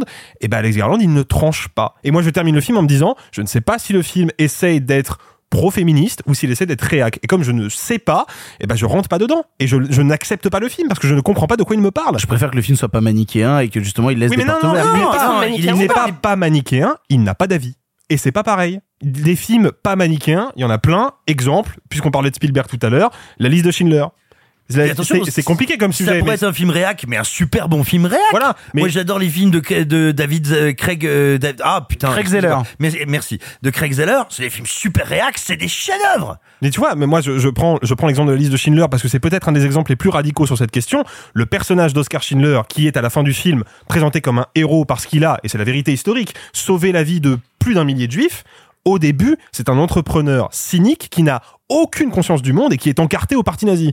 Ça, c'est un film pas manichéen. Mais par contre, ça n'empêche pas que Spielberg a un point de vue sur son personnage et qu'il est capable de le juger autant qu'il est capable de le mettre en avant. Là, ben, je ne comprends pas du tout le point de vue d'Alex Garland sur son personnage principal. Et ça, c'est problématique, surtout quand on connaît le passif de scénariste de Garland, qui a scénarisé quand même un paquet de bons films, notamment, si vous ne l'avez pas vu parce qu'il est un petit peu oublié, le très bon Dread de Pete Travis, qui est une espèce de foire expérimentale complètement folle, qui est scénarisé par Alex Garland. Donc moi, je vois ça, j'ai vu Ex Machina, j'ai vu les films écrits par Garland, et d'un seul coup, j'ai l'impression de le voir complètement sortir de la route, quoi. Je ne comprends pas ce qu'il fait. Je suis un peu embêtée. J'avais pas beaucoup aimé Parce le que t'as le film. nez bouché. Alors déjà, c'est hyper chiant. Et vraiment hyper chiant. Je suis hyper embêtée parce que j'avais pas beaucoup aimé le film à Cannes. Et en fait, ça faisait longtemps, mais le film m'est pas resté en tête. Du tout. C'est-à-dire que j'ai des souvenirs euh, vagues et visuels, mais en effet, le film ne m'a pas saisi par son propos, alors que je vous conseille la série Devs. Devs, c'était super parce que il y avait une, en effet une forme de métaphore et quelque chose d'extrêmement non manichéen sur une espèce de, euh, de société plus ou moins futuriste mais très proche de nous sur euh, comment l'homme tente toujours de se rapprocher du divin. Franchement, et faire ça via le milieu de la tech, je trouvais ça assez intéressant. Et en plus, c'était très beau visuellement. Là, je suis encore plus embêtée parce que je vais critiquer un truc que j'adore. Je, je trouve que malheureusement, là où il était un peu précurseur avec Ex Machina d'un truc que j'adore, à savoir l'Elevated Horror, et ben là, il en devient un peu un cliché à certains moments, et je suis très embêtée parce que l'Elevated Horror est censé euh, redonner ses lettres de noblesse, euh, plus ou moins en tout cas aux yeux de la critique et du grand public, en disant que le, le média horror l'a toujours été, mais en tout cas l'est encore plus maintenant, une espèce de de quelque chose de policé, euh, d'accessible, euh, qui offre une réflexion un petit peu plus poussée sur le monde, alors que l'horreur l'a toujours fait, mais on a eu besoin de remettre les mots Elevated Horror pour que ça puisse être réentendu il y a quelques années, à la suite des années 2000, j'en reparlerai, je vous en promets, enfin je vous le promets. Et là, il tombe déjà dans les poncifs d'un genre qu'il a plus ou moins participé à créer. Et donc je suis très embêtée. Parce que le film est en trois parties. L'ouverture, je la trouve catastrophique pour les mêmes raisons que Simon, parce que je trouve qu'il ne caractérise jamais ses personnages, à part sur elle a un trauma. Ok, mais dis-moi en plus en fait. Euh, C'est qui cette meuf? Parce que moi, ça me va bien d'avoir une espèce de. Alors, je déteste Mother, mais encore une fois, je rejoins Simon. C'est-à-dire qu'on a normalement un point d'accroche du réel pour avoir une opinion. Là, c'est juste une meuf qui a l'air folle parce qu'elle a vécu quelque chose d'horrible. Bah, ça m'accroche pas. Ça m'accroche pas parce que du coup, je suis en décalage avec ce personnage avec qui j'ai du mal d'avoir de l'empathie. Et quand j'en ai, c'est pour euh, des effets de mise en scène qui viennent nous impacter nous et pas directement elle. En fait, toute cette scène dans, dans le tunnel qui est très cool et toute la partie Home Invasion, en fait, plutôt que de l'attaquer elle et nous d'avoir de l'empathie pour elle, en fait, le film nous attaque nous directement. C'est un effet d'horreur qui peut en fait empêcher une, une, une forme de profondeur, ce qui est l'opposé de l'Elevated d'horreur qui est censé nous en offrir. Donc là, je suis très, euh, je, suis, je suis tout le temps en- en- entre deux. euh, entre deux sentiments. C'est-à-dire que j'ai envie d'y croire parce que je- normalement je l'aime bien Alex Garland. Je suis so-so sur Annihilation parce que j'aime pas la fin et que je trouve que c'est un film qui aurait dû avoir plus de budget parce que je trouve qu'il fait cheapos sur la fin, mais qui a plein d'intentions et qui a des vrais développements de personnages féminins. Là, il choisit d'en faire son, euh, bah, sa porte d'entrée sur son discours et il n'arrive pas à la caractériser. Et je trouve ça hyper dommage. Euh, le film est pas raté, c'est pour ça que je l'ai pas hyper mal noté. C'est que il est, il est réussi techniquement. Il se tient, il est pas désagréable à regarder, on va dire euh, même en termes de narration, mais par contre, il n'a aucune sorte de profondeur parce qu'il a raté son intro qu'il n'arrive jamais à nous ressaisir. Et donc, ça me fait un petit peu le même effet que euh, que certains tricks qu'avait le, le début du cinéma de McFlanagan, c'est-à-dire qu'il va me saisir sur certains certaines très bonnes idées visuelles, notamment avec des pommes. Encore une fois, Oculus, tout pareil. Là, il y a un petit un petit lien. Euh, mais par contre, ben, je trouve ça lourdeau. Je trouve ça lourdeau et je, je trouve que c'est pas c'est pas policé quoi comme film. Je me permets d'ajouter que, euh, à l'image de la phrase d'accroche du film en France, le mal à, euh, à accent circonflexe L-E engendre le mal M-A-L, je me permets de faire un petit jeu de mots aussi en disant que mène ne mène nulle part. Oh, Voilà. Putain T'as pas été respecté sur celle-là, je suis désolé. C'est pas grave. Les auditeurs me, me respectent eux. Oui, et puis, et puis moi je regrette aussi le- l'utilisation qui fait de la symbolique, c'est-à-dire que moi, je suis toujours partant hein, pour qu'on aille me mettre un peu de symbolique euh, chrétienne, euh, un peu de paganisme, euh, un peu de panthéisme, un peu de tout ce qu'on veut, mais à un moment, moi j'ai vraiment l'impression qu'il jette ça, il sait pas quoi en faire, quoi. Bah, c'est ça, là, en fait, la symbolique de la pomme, il, il remet Voilà.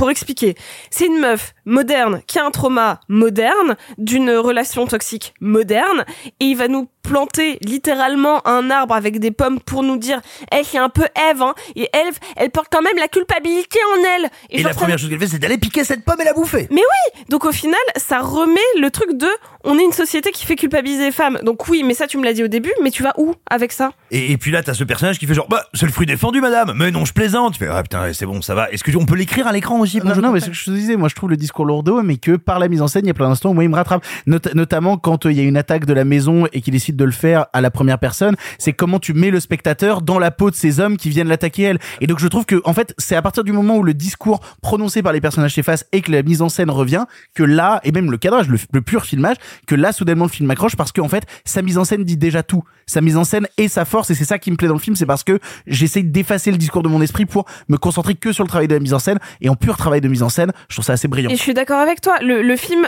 en fait, s'il y avait un propos légèrement, alors soit moins moins subtil et nous laisser dans, quelque chose de presque abstrait et presque genre métaphorique originel, why not? Le truc, c'est que comme il ne s'est pas décidé, comme l'a dit Alexis, bah sa mise en scène est au service de pas grand chose et c'est ça qui est dommage parce qu'en effet la mise en scène est parfois proche de l'incroyable mais euh, Bon, vous l'aurez compris, on est divisé sur la question de Mendes Garland. On vous laissera le voir en salle pour vous faire votre avis.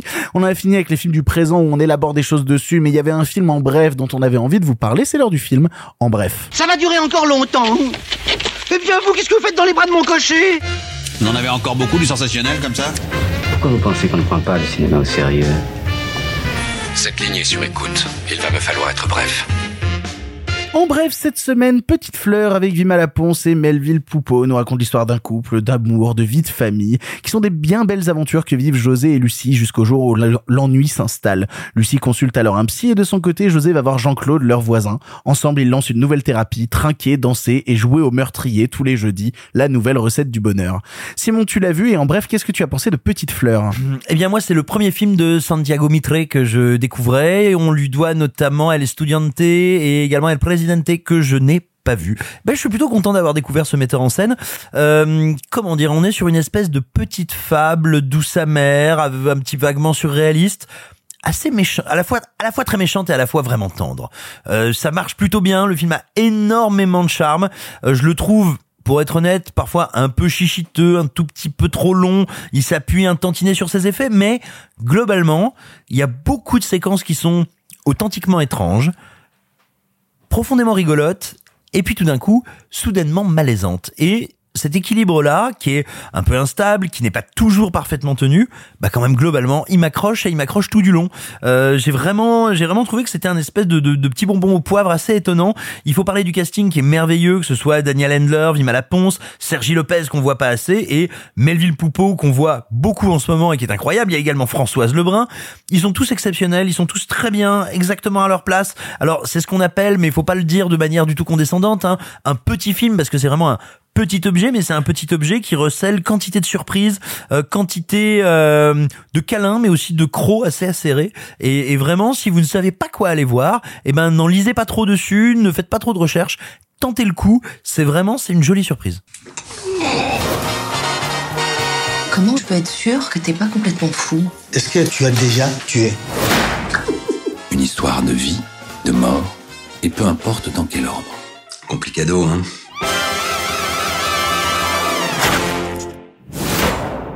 On en a fini avec les sorties de la semaine, mais vous le savez, par chance, le cinéma se conjugue au présent, mais aussi... Là là là, j'entends rien. Là, là, là. se conjugue au passé.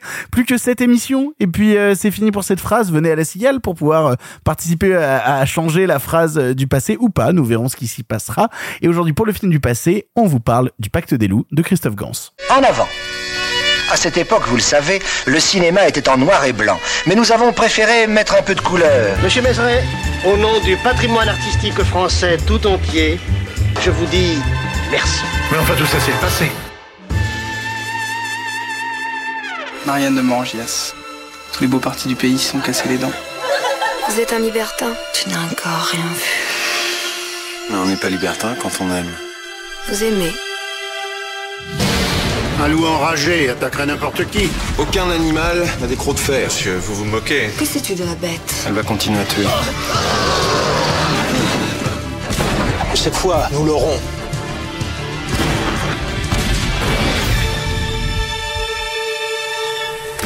Le Pacte des loups est un film de Christophe Gans sorti en 2001 avec au casting Samuel Le Bihan, Vincent Cassel, Émilie Dequesne, Jérémy Régnier, Jean-Yann, Marc Dacascos ou encore Edith Scobb, Philippe Naon, Gaspard Huliel ou Jacques Perrin. Gaspard Huliel Ouais, il est marqué au casting. Je n'ai il est enfant à l'époque, il joue un tout petit gamin, je crois, dans une battue ou un truc comme ça. Ouais, wow. Non, il joue pas Jacques Perrin enfant? Euh, J'ai un petit doute. En tout cas, il y a Pascal Logier aussi dans les comédiens. Ah oui, ça c'est vrai, ouais. Et tu l'as repéré? Euh, Non, y- je l'ai pas repéré, mais il y, a- y un moment, bah, c'est au moment où t'as Monica Bellucci qui va euh, en prison euh, pour aller voir euh, Samuel Le Bihan. T'as le mec qui vient prévenir euh, le garde. euh, putain, le garde qui est d'ailleurs joué par le mec qui chantait euh, dans la salle du bar tabac de l'avenir des martyrs. Enfin, putain, j'ai plus le nom de ce comédien euh, qui chanteur. plus, mais, euh. Voilà, bah, vous me le, vous me le direz. Et bah c'est Pascal Logier qui vient le prévenir. Bref, donc tout ce casting là pour une histoire inspirée de la bête du Gévaudan et un budget colossal de 32 millions d'euros. Une histoire simple, un chevalier se rend au XVIIIe siècle en Gévaudan pour brosser le portrait d'une bête, accompagné de son frère de sang Iroquois, et au cours de sa traque, il se heurte à la noblesse locale qui n'a que faire du massacre des paysans. Un succès colossal, presque plus de 5 millions d'entrées en salle en France, et une ressortie cette semaine dans les cinémas pâtés en version restaurée et director's cut. Autant dire qu'il était temps d'aborder la carrière de Christophe Gans, et du coup je pose la question, qui qui c'est Christophe Gans? Alors Christophe Gans est donc un réalisateur et scénariste français, mais il n'a pas été que ça. Avant de se lancer derrière la caméra, Starfix. Voilà, exactement. Christophe Gans a été critique de cinéma et même rédacteur en chef. Donc pour resituer vite, vite fait, Christophe Gans, il fait des études dans une école de cinéma prestigieuse qui n'existe plus aujourd'hui parce qu'elle a été ravalée par la FEMIS, qui s'appelait l'IDEC. Et après ses études, il devient en 1983 rédacteur en chef d'une petite revue à l'époque, qui va devenir un magazine essentiel par la suite, qui s'appelle Starfix. Faut savoir que quand il est rédacteur en chef de Starfix, il a 22 ans, ce qui est quand même vraiment jeune pour un rédacteur en chef. On a raté nos vies. hein. Grosso modo, Starfix, c'est le panthéon de la critique française sur tout ce qui est culture geek, cinéma de genre et cinéma d'exploitation. À l'époque, dans les années 80, le cinéma de genre et le cinéma, grosso modo, la culture vidéo club, est ou ignoré ou complètement méprisé avec véhémence par la critique traditionnelle. Et tous les auteurs qui ne sont pas, à l'époque, considérés comme des génies par la critique institutionnelle, les David Cronenberg, les John Carpenter, les Wes Craven, les Mario Bava, les Dario Argento, tous ces gens-là sont en odeur de sainteté à Starfix. Et c'est pour ça que Starfix va devenir, avec Christophe Gans, avec les rédacteurs de l'époque, donc François Cognard, Doug Headline, Nicolas Boukrieff, autre futur réalisateur de films de genre, va devenir un monument qu'il est toujours aujourd'hui d'ailleurs, de la critique. Sauf que Christophe Gans, il va pas rester critique toute sa vie, donc, puisqu'en 1995, il va sortir, produit par Samuel Adida, ancien patron de Metropolitan, aujourd'hui malheureusement décédé, il va sortir son premier long métrage, euh, qui s'appelle Crying Freeman. Crying Freeman, c'est l'adaptation donc du manga du même nom, avec Marc Dacascos déjà, qui sera son acteur fétiche, euh, et c'est un film qui aura un succès critique relativement mitigé, même si certains verront déjà. Oui? Non mais en fait, euh, tu parles de Crying Freeman pour montrer à quel point il avait un plaisir geek fou, Christophe Gans déjà en faisant ce film-là. Euh, il faut voir Crying Freeman en VF parce qu'il il s'est démerdé à aller récupérer la VF de l'animé Crying Freeman pour que ça recolle aux voix des personnages qu'il y a dans son film. Donc c'était vraiment un nerd plus plus plus plus plus. C'est-à-dire que les gens qui disent oui l'animation japonaise, le manga et tout, c'est un truc qui a rarement été respecté en France. Il y a bien une des personnes qui l'a respecté à 2000% avec vraiment un côté vraiment consciencieux, c'est Christophe Gans. Tout à fait. Alors, faut bien préciser que Christophe Gans, quand on dit que c'est un geek ou un nerd, on pense pas aux geeks façon Big Bang Theory. hein. On pense aux vrais geeks, c'est-à-dire ceux qui sont érudits de culture populaire et de culture geek. Le truc, c'est que donc il fait Crying Freeman, qui a un succès critique mitigé, qui est globalement un petit peu laissé de côté, mais qui va faire 600 millions d'entrées en France et qui va Non. beaucoup se 600 rentabiliser- millions d'entrées, 600 000, t'as dit. pardon, 600 000 entrées. d'entrées C'était avant la grande peste de 2002 et la dépopulation de la France. Le royaume était glorieux. Donc il va faire 600 000 entrées salles en France et il va faire un joli succès à l'étranger. Euh, donc, fort de ce succès, Christophe Gans va faire le film dont on parle maintenant, Le Pacte des Loups. Comme tu l'as dit, Le Pacte des Loups, c'est un projet colossal, encore une fois, produit par Samuel Adida et son complice Richard Grandpierre. Et c'est un film qui, moi, me plaît beaucoup parce que je le considère encore aujourd'hui comme une espèce d'anomalie dans le système de la production euh, française à l'époque. C'est une proposition qui a pour principal objectif d'accoucher du, du film le plus populaire possible au sens noble du terme. C'est-à-dire que c'est un film qui va prendre pour point de départ un fait divers qu'on a tous étudié ou en tout cas qu'on a entendu dans les cours d'histoire, la fameuse bête du Gévaudan, et qui va narrer une histoire folklorique païenne autour de la bête du Gévaudan en y intégrant plein d'éléments issus de plein de genres populaires différents. On a le western, on a le film de KPDP, on a le drame historique, on a le film d'arts martiaux, ce qui fait que le, film est une espèce d'énorme melting pot de toute la cinéphilie de Christophe Gans. C'est vraiment un, témoignage de sa cinéphilie. Et moi, c'est un film qui m'excite pour ça. Mais pas que.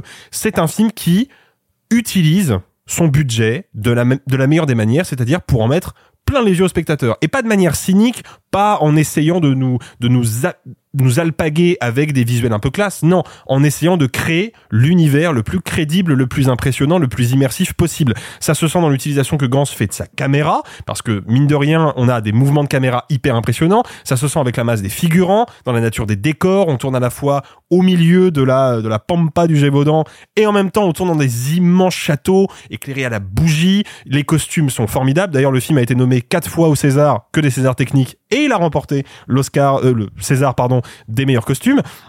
Et puis, ce qui mérité pour le coup. Hein. Oui, et puis le savoir-faire de mobiliser par Gans s'arrête pas là parce que évidemment, Gans est un grand fan de cinéma hongkongais et Crying Freeman rendait en partie hommage au cinéma de John Woo. Donc il fait venir sur le plateau pour chorégraphier les combats Philippe Koch, qui est un grand chorégraphe du cinéma hongkongais, et pour la bête, ça on aura peut-être l'occasion d'y revenir parce que la nature de la bête euh, fait un peu débat. La bête du Gévaudan est designée par le studio de Jim Henson, donc créateur de Dark Crystal et des Muppets. Donc on a vraiment un artisanat colossal qui est mobilisé et comme tu l'as dit, ça va payer parce que si la critique Certains, encore une fois, vont soulever, euh, avec justesse selon moi, à quel point le film est une proposition radicale, généreuse et euh, totalement premier degré et totalement cinéphile. D'autres, évidemment, vont lui cracher dessus avec vergogne, mais le film fera quasiment 6 millions d'entrées. Et d'ailleurs, il faut savoir que Gans a réalisé peu de films, parce que depuis La Belle et la Bête en 2010, bah, malheureusement, il a rien tourné de plus. Entre temps, il faut parler quand même du fait qu'il a fait Silent Hill. Voilà. Oui, il a fait Silent Hill, qui a été un gros succès à l'international, et puis il a fait La Belle et la Bête, qui a quand même dépassé le million. Ce qui veut dire que ce gars-là, parmi toute la galaxie de cinéastes de genre français qui, pour la plupart, ont ramé méchamment pour se faire euh, apprécier du grand public, bah lui, il a toujours eu un succès en salle. Et c'est, à ma connaissance, le seul. Et puis il a participé à lancer des carrières. On, je citais Pascal Logier au casting. Pascal Logier, quand euh, le pacte des loups se fait, Pascal Logier est au making of du long métrage, et c'est via euh, les contacts qu'il se fera sur le tournage du pacte des loups qu'il pourra faire ensuite Saint-Ange et ensuite développer son cinéma, Martyr, etc., etc., etc.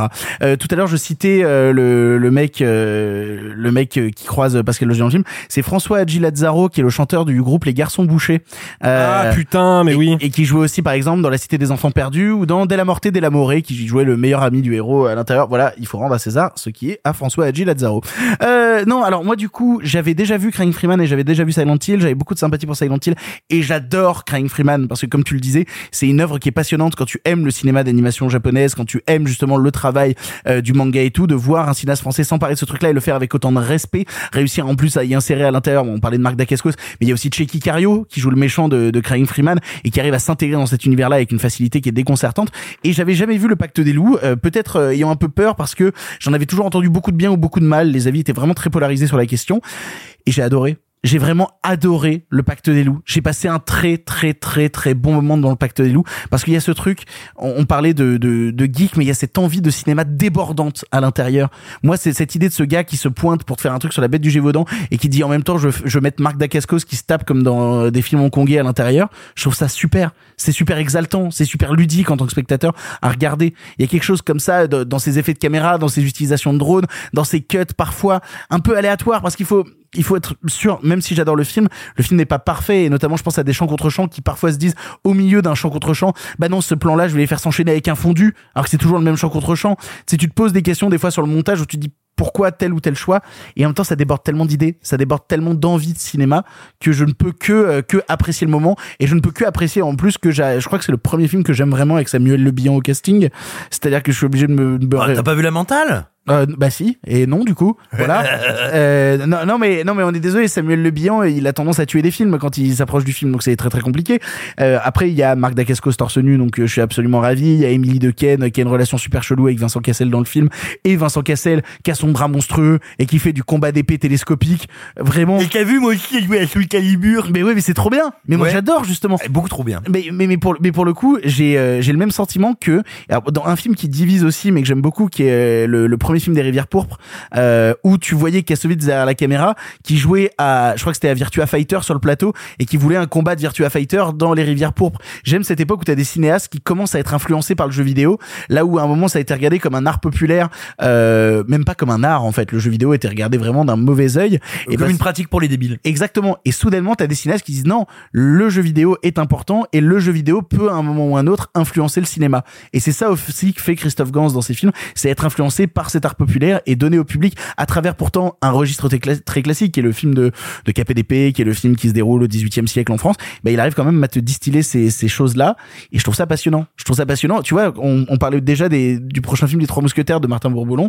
Euh, moi j'aimerais qu'il y ait ce genre d'inspiration et ce genre d'envie et qu'on ne retourne pas dans le pur film classique c'est-à-dire que ça sert à rien d'être dans l'hommage constamment. C'est bien de prendre toutes les inspirations et de montrer que oui, on peut faire du film classique, mais avec une nouvelle vision, qui est la vision d'une nouvelle époque. Et avec 12 000 slips de peau, hein, comme ce sera le cas du film de Martin euh, Boulon, euh, comme un, tweet nous l'a récemment appris. Mais, tu, tu, tu sais que le meilleur tweet sur la question, il faut là aussi il faut rendre à César, c'est Vincent Maloza qui a fait le meilleur tweet sur la question, qui a Ah, repartagé, il a partagé l'affiche des trois mousquetaires où il y a 2500 figurants, etc. Et il fait et 3500 cartons bleus distribués à la cantoche.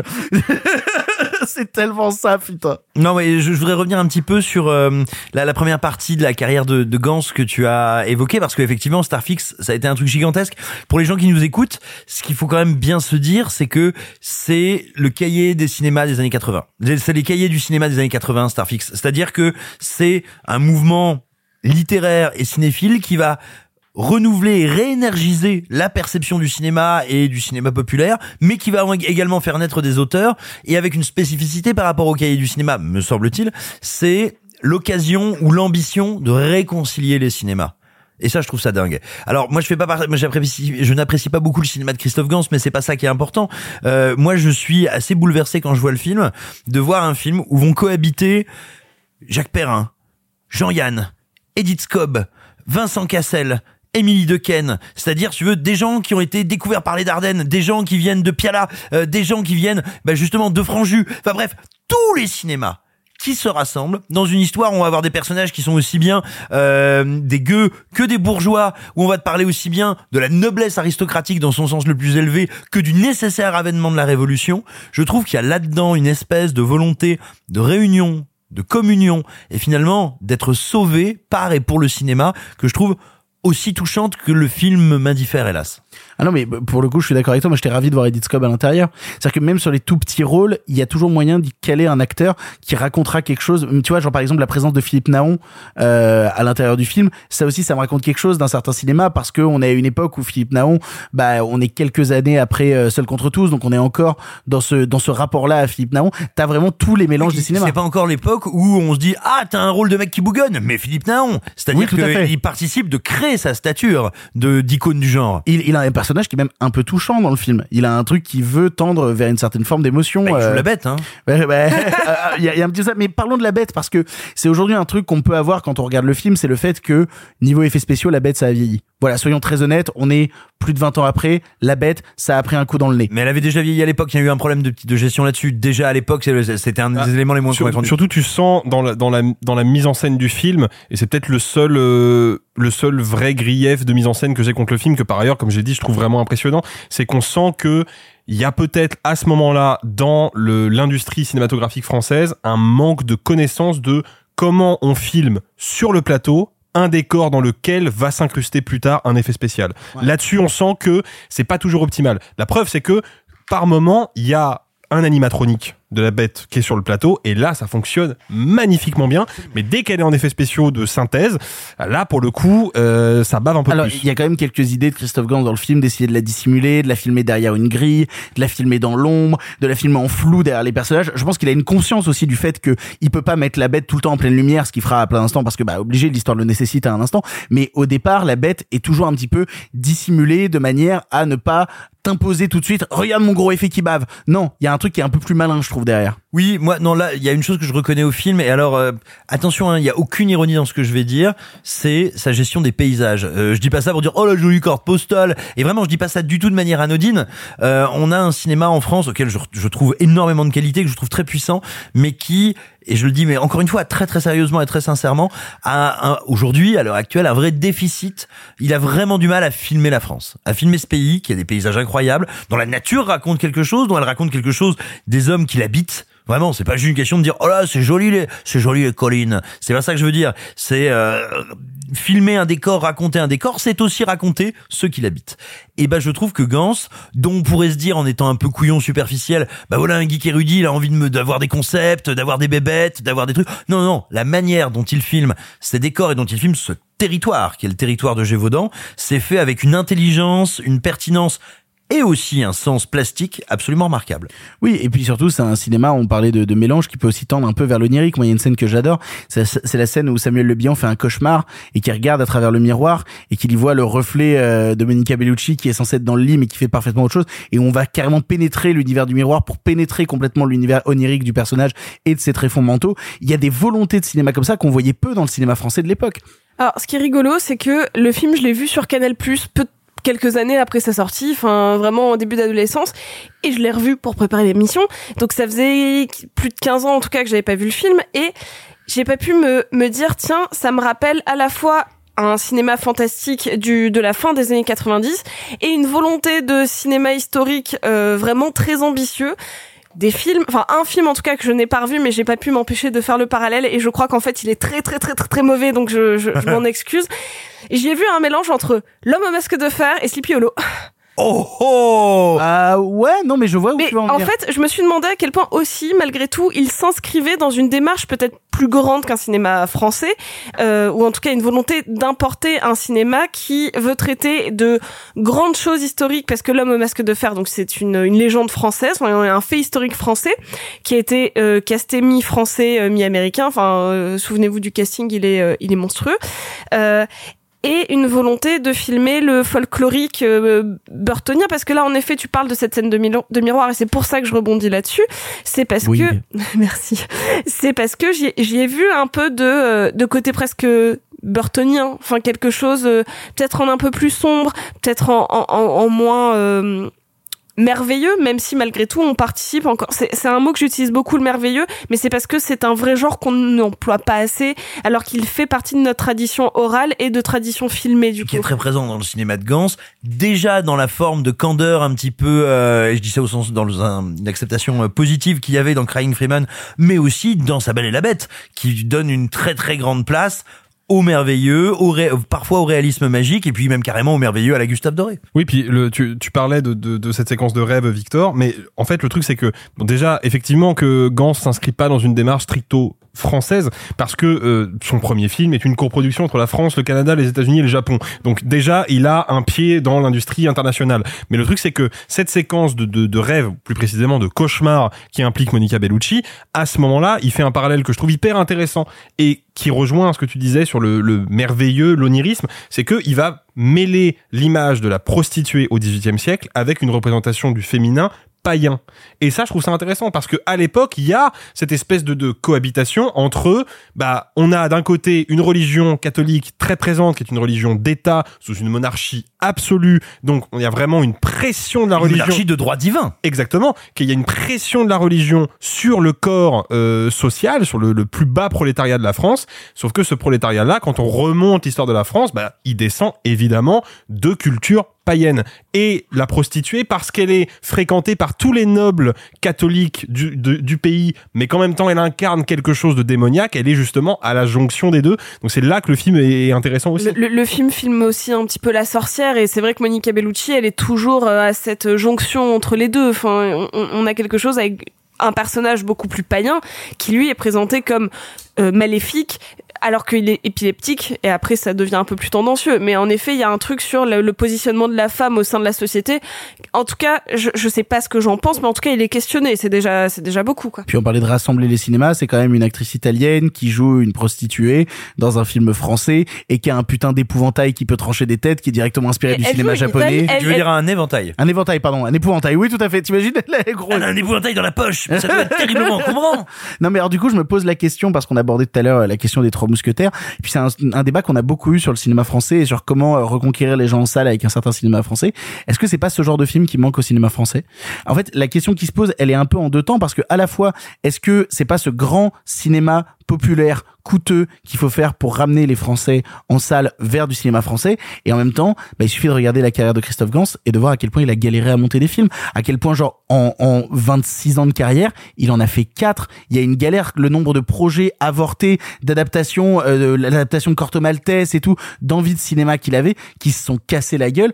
Est-ce que du coup on peut ramener les Français en salle avec ça? Et en même temps est-ce que la carrière de Gans ne nous dit pas oui mais ces projets sont infaisables en France? Non, en vrai, cette question, elle est, elle est complexe parce que je pense qu'il est difficile d'identifier d'où vient le problème.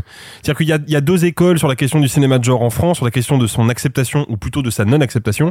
C'est qu'on a d'un côté les gens qui pensent que c'est l'industrie qui freine des cas de fer, et puis de l'autre côté, on a ceux qui pensent que mais non, ça sert à rien de produire ces films-là, parce que même si l'industrie met des moyens, le public français va regarder ça en se disant ah c'est français et pas américain, donc j'y vais pas. Moi, j'aurais plus tendance à penser que c'est un problème industriel, mais mais la question est épineuse. Ce qui est intéressant, c'est de se pencher sur l'année 2001. Parce que dans l'année 2001, il se passe des trucs. Tu parlais des Rivières Pourpres tout à l'heure. Les Rivières Pourpres, ça sort en 2000. Et pour le coup, c'est un polar qui sort un petit peu des sentiers battus et qui sera un succès en France et à l'international. Un succès public.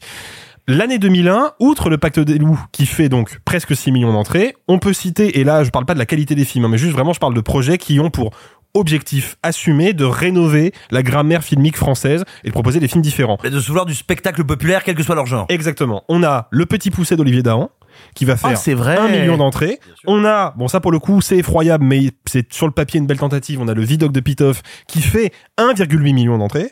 Et n'oublions Et pas surtout- Blanche. Blanche? Vous n'avez pas vu Blanche? On n'a pas, vu Blanche. Blanche. Ah, Oh, je vous en parlerai après l'émission. Les amis qui nous écoutaient, allez voir Blanche et surtout allez voir sa genèse qui est incroyable. Au sommet de la pyramide, il y a le fabuleux destin d'Amélie Poulain qui fait 7,8 millions d'entrées. Donc cette année-là, il y a clairement eu un message envoyé au public et, et Christophe Gans m'en avait parlé quand je l'ai interviewé à Gérard Armé pendant 26 minutes. Et Va, euh, va niquer ta mère. Non, non, non, il faut expliquer la Pour, joke. pour moi, la durée attends. idéale d'une interview, c'est 2h30. Non, non, il y a une vanne là-dessus, c'est que j'étais censé avoir 20 minutes avec Christophe Gans et qu'au bout de 10 minutes, l'attaché de presse à l'époque, je ne sais plus qui c'était, euh, et je ne souhaite pas retravailler avec cette personne, a, a- a- a cou- a coupé l'interview au bout de 9 au lieu de 20 minutes. Euh, et Alexis Et moi, je devais avoir euh, 10 minutes d'interview partagée avec les gars de Shadows. Aurélien, si tu nous écoutes, Oui, tout je t'embrasse. Et on a eu 26 minutes. Encore aujourd'hui, Voilà, je ne sais pas pourquoi. on, Bah, on- et ben on ne sait on- toujours pas pourquoi, et on ben s'est fait baiser notre temps par eux, tu vois, Et ben vraiment. maintenant, on sait qui est le meilleur intervieweur. Euh, non, mais du coup, il me l'avait, il me l'avait dit, il me l'avait, il me l'avait dit. Moi, euh, quand j'ai fait le Pacte des loups, euh, on a fait le film en essayant de faire le film le plus populaire possible, en espérant que peut-être ça allait décoincer quelque chose. Et le film a fait presque 6 millions, donc on s'est dit ah bah ça y est, c'est parti. Et ben c'est jamais parti. Et les autres succès que j'ai cités, bah n'ont absolument pas euh, lancé la machine. En fait, l'essai n'a jamais été transformé. Et encore aujourd'hui, la raison de pourquoi cet essai n'a pas été transformé est, est sujet à débat. C'est multifactoriel évidemment et je voudrais surtout pas dire voilà l'explication. Mais peut-être quelques pistes sur euh, les difficultés ou l'absence actuelle aujourd'hui on va dire de enfin, non pas l'absence parce qu'il y en a tous les ans un ou deux mais on va dire le faible nombre de films qui entendent être de grands spectacles populaires. Euh, tu as cité des scores au box-office de 1,2 million d'entrées 1,8 million d'entrées. Je te fais le pari je dis bien le pari parce que je ne me rappelle pas du budget du Petit Poussé de certains autres de ces films mais par rapport à leur budget, je te parie que ces films n'ont néanmoins pas été rentables. Alors, euh, le Pacte des loups l'est. Non, je parle pas du Pacte il- des loups. Il a un vrai côté culte aux États-Unis, le film a explosé là-bas. Je ne parle pas du pacte des loups, hein. je parle bien de des autres essais, si j'ose dire. Parce que comme tu l'as dit, dans les mois qui ont suivi, il y en a eu d'autres. Il y a eu cette volonté-là. Et donc du coup, pour moi, il y a un, il y a un problème en fait qui est pas exactement celui du public, ou pas seulement. C'est-à-dire que le public, il peut très vite changer euh, d'état d'esprit, d'idée. Le public en même temps, il va voir balle perdue sur Netflix. Le public, il a, il a, il a été 6 millions à voir le pacte des loups. Bref, je veux dire, je crois pas du tout que ce soit irréversible, et je pense que ça peut être réversible très rapidement. C'est un revanche- film de Gaspard Noé. En revanche, en revanche, pour moi, il y a, y, a, y a deux soucis. Euh, déjà, c'est pas parce qu'en prod tu vas réussir à euh, amasser un gros budget que tu vas avoir un distributeur qui aura assez confiance dans ton film ou des exploitants qui auront assez confiance dans le projet de ce producteur et de ce distributeur pour qu'il soit exploité de manière viable. Et ensuite, il y a une question de savoir-faire. Euh, pas que de savoir-faire technique là. Hein, je parle pas juste d'effets spéciaux, aussi, mais pas seulement. Euh, le cinéma comme ça à grand budget, c'est un amoncellement énorme de savoir-faire très spécifique. Ça ne se produit pas comme les autres films, ça ne se distribue pas comme les autres films, ça ne se vend pas comme les autres films. Or, pour savoir faire ça, ben, il faut qu'il y ait du volume. C'est-à-dire que il faut pas que le mec des effets spéciaux, il ait des effets spéciaux aussi ambitieux à faire une fois tous les dix ans. Faut pas que le distributeur qui va distribuer ça, il distribue un truc comme ça qu'une fois tous les dix ans. Et en fait, on manque littéralement, j'ai envie de dire, de l'habitude. Et c'est l'habitude qui peut, tu vois, l'appétit vient en mangeant. Là, par rapport à ce que t'as dit et par rapport à un truc qu'a dit Alexis, il y a un truc qui fait bzzz dans ma tête et qui est le mélange des genres. Je suis quasiment sûre qu'en en effet, comme tu, comme tu l'as dit Alexis, il y a dans le pacte des loups un espèce de melting pot de genre, à savoir euh, c'est euh, du drame historique et en même temps c'est de l'horreur et en même temps euh, c'est de la conspiration et en même temps c'est de l'amour. Et j'ai l'impression qu'aujourd'hui encore on a cette frilosité, sauf si c'est de l'horreur bourrin très marketé pour les teenagers, on n'arrive pas à se dire tenez, voici un film de genre français purement genre. On n'y arrive pas encore. Hein. Même, euh, même des choses un peu plus récentes euh, comme euh, Titane vont être euh, amb- ambivalentes sur leur communication. On se Ah pince bah le nez, oui. on a une culture très bourgeoise qui a l'impression que tout ça c'est un peu sale et vulgaire. Bah, c'est Non, ça. non, mais surtout, Titan ne peut pas être pur genre quand on sait qu'il y a carrément une scène qui va rendre hommage à Bonello, etc. et tout. Tu vois qu'on est sur un truc qui. Ah euh, non, mais c'est pas- je, je parle pas du film en lui-même parce que euh, Merde, on le vend. la manière Ouais. dont on le vend. En fait, là, je parle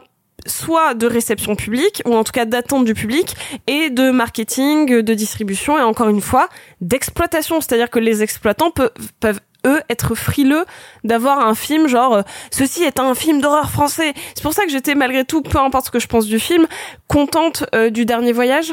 Ouais, carrément. Parce que lui au moins, il y a eu euh, bah, encore une fois, peu importe mon, mes, mes a priori sur le film, euh, mon, mon avis, c'est un film qui a été marketé de manière honnête. Et j'ai l'impression qu'aujourd'hui encore, on manque euh, de, de ces... euh, De cette sincérité. De cette sincérité, j'ai envie d'avoir les couilles de dire ceci est du film de genre pur jus. On n'y arrive pas. Bah alors, du coup, pour conclure, euh, Alexis, on conseille aux gens d'aller redécouvrir en salle le Pacte des loups? Bah oui, surtout qu'on parlait des effets spéciaux tout à l'heure qui ont euh, qui ont euh, bien vieilli. Euh, Christophe Gans en est conscient puisque euh, sur le en supervisant la restauration 4K, il a aussi retouché un peu les effets spéciaux. Alors euh, tout le monde n'est pas d'accord avec le fait de retoucher les films après coup, mais ça lui fera peut-être pas de mal pour le coup. Mais oui, moi je- j'envisage, enfin je- j'en- j'encourage pardon les gens à aller voir le Pacte des loups en salle. Déjà parce que moi, je trouverais ça cool que le film ressorte 20 ans après sa sortie initiale qui avait été un gros succès et refasse à nouveau un petit succès. Moi ça me ferait plaisir. Ça prouverait que bah, malgré tout, cet essai jamais transformé dont je parlais tout à l'heure, il a quand même continué d'essaimer un petit peu dans la, dans la cinéphilie. Moi ça me ferait plaisir. Euh, mais donc oui, allez le voir. C'est ainsi que se termine ce 93e épisode de Pardon le cinéma. Alexis 93, James Bond ou Spielberg? Euh, toujours pas de James Bond. Par contre, oui, il y a un Spielberg. Il y en a même deux. Alors non. Ah bah pour moi il y a marqué qu'ils sont Alors, tous les deux de Aux 93. États-Unis, il y a deux, il y a deux Spielberg. Il y a. Jurassic Park et la liste de Schindler.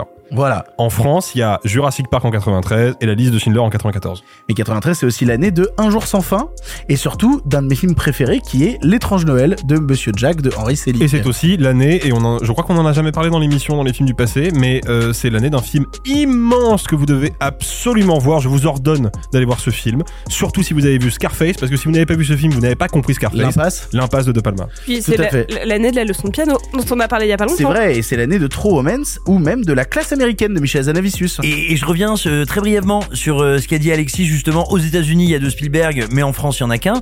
Euh, vous qui vous dites, ah mais c'est horrible avec la chronologie des médias, il faut que j'attende trois semaines, c'est trop dur ma vie. Bah dites-vous qu'à l'époque, eh ben Jurassic Park, il sort pour la saison estivale aux États-Unis et en septembre en France, juste pour la sortie cinéma. Donc je vous parle même pas après de la VHS, des diffusions télé. Bref, on a une chronologie des médias qui a jamais été aussi fun.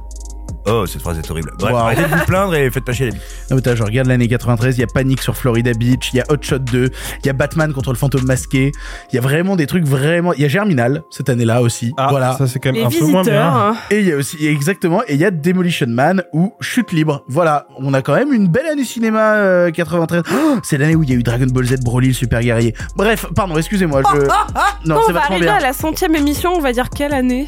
Euh, ah, bah on sera en 2001 et 2002 et 2003, on fera ce Ok. genre de choses là. Je pense qu'on sera obligé de toute Année manière. 1. Bon, je remercie tous les gens autour de cette table d'avoir participé à l'émission. Merci beaucoup Simon. Merci à toi. Merci beaucoup Sophie.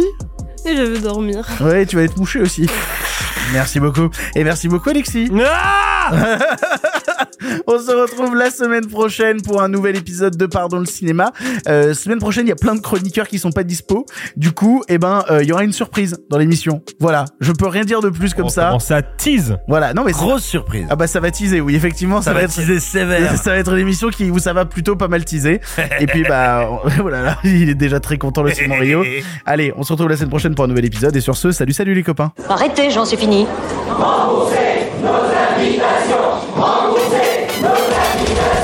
Qu'allons-nous faire par Osiris Essayons de nous voir la semaine prochaine pour déjeuner, et puis vous me montrerez votre clocher. Le cinéma fait de toi un bon gamin Et que c'est quoi? Maintenant c'est fini, va falloir rentrer. Je vais aller me faire une toile. Ok, amusez-vous bien tous les deux. Moi, ça j'y compte. Bonne soirée. Merci. Have a great evening.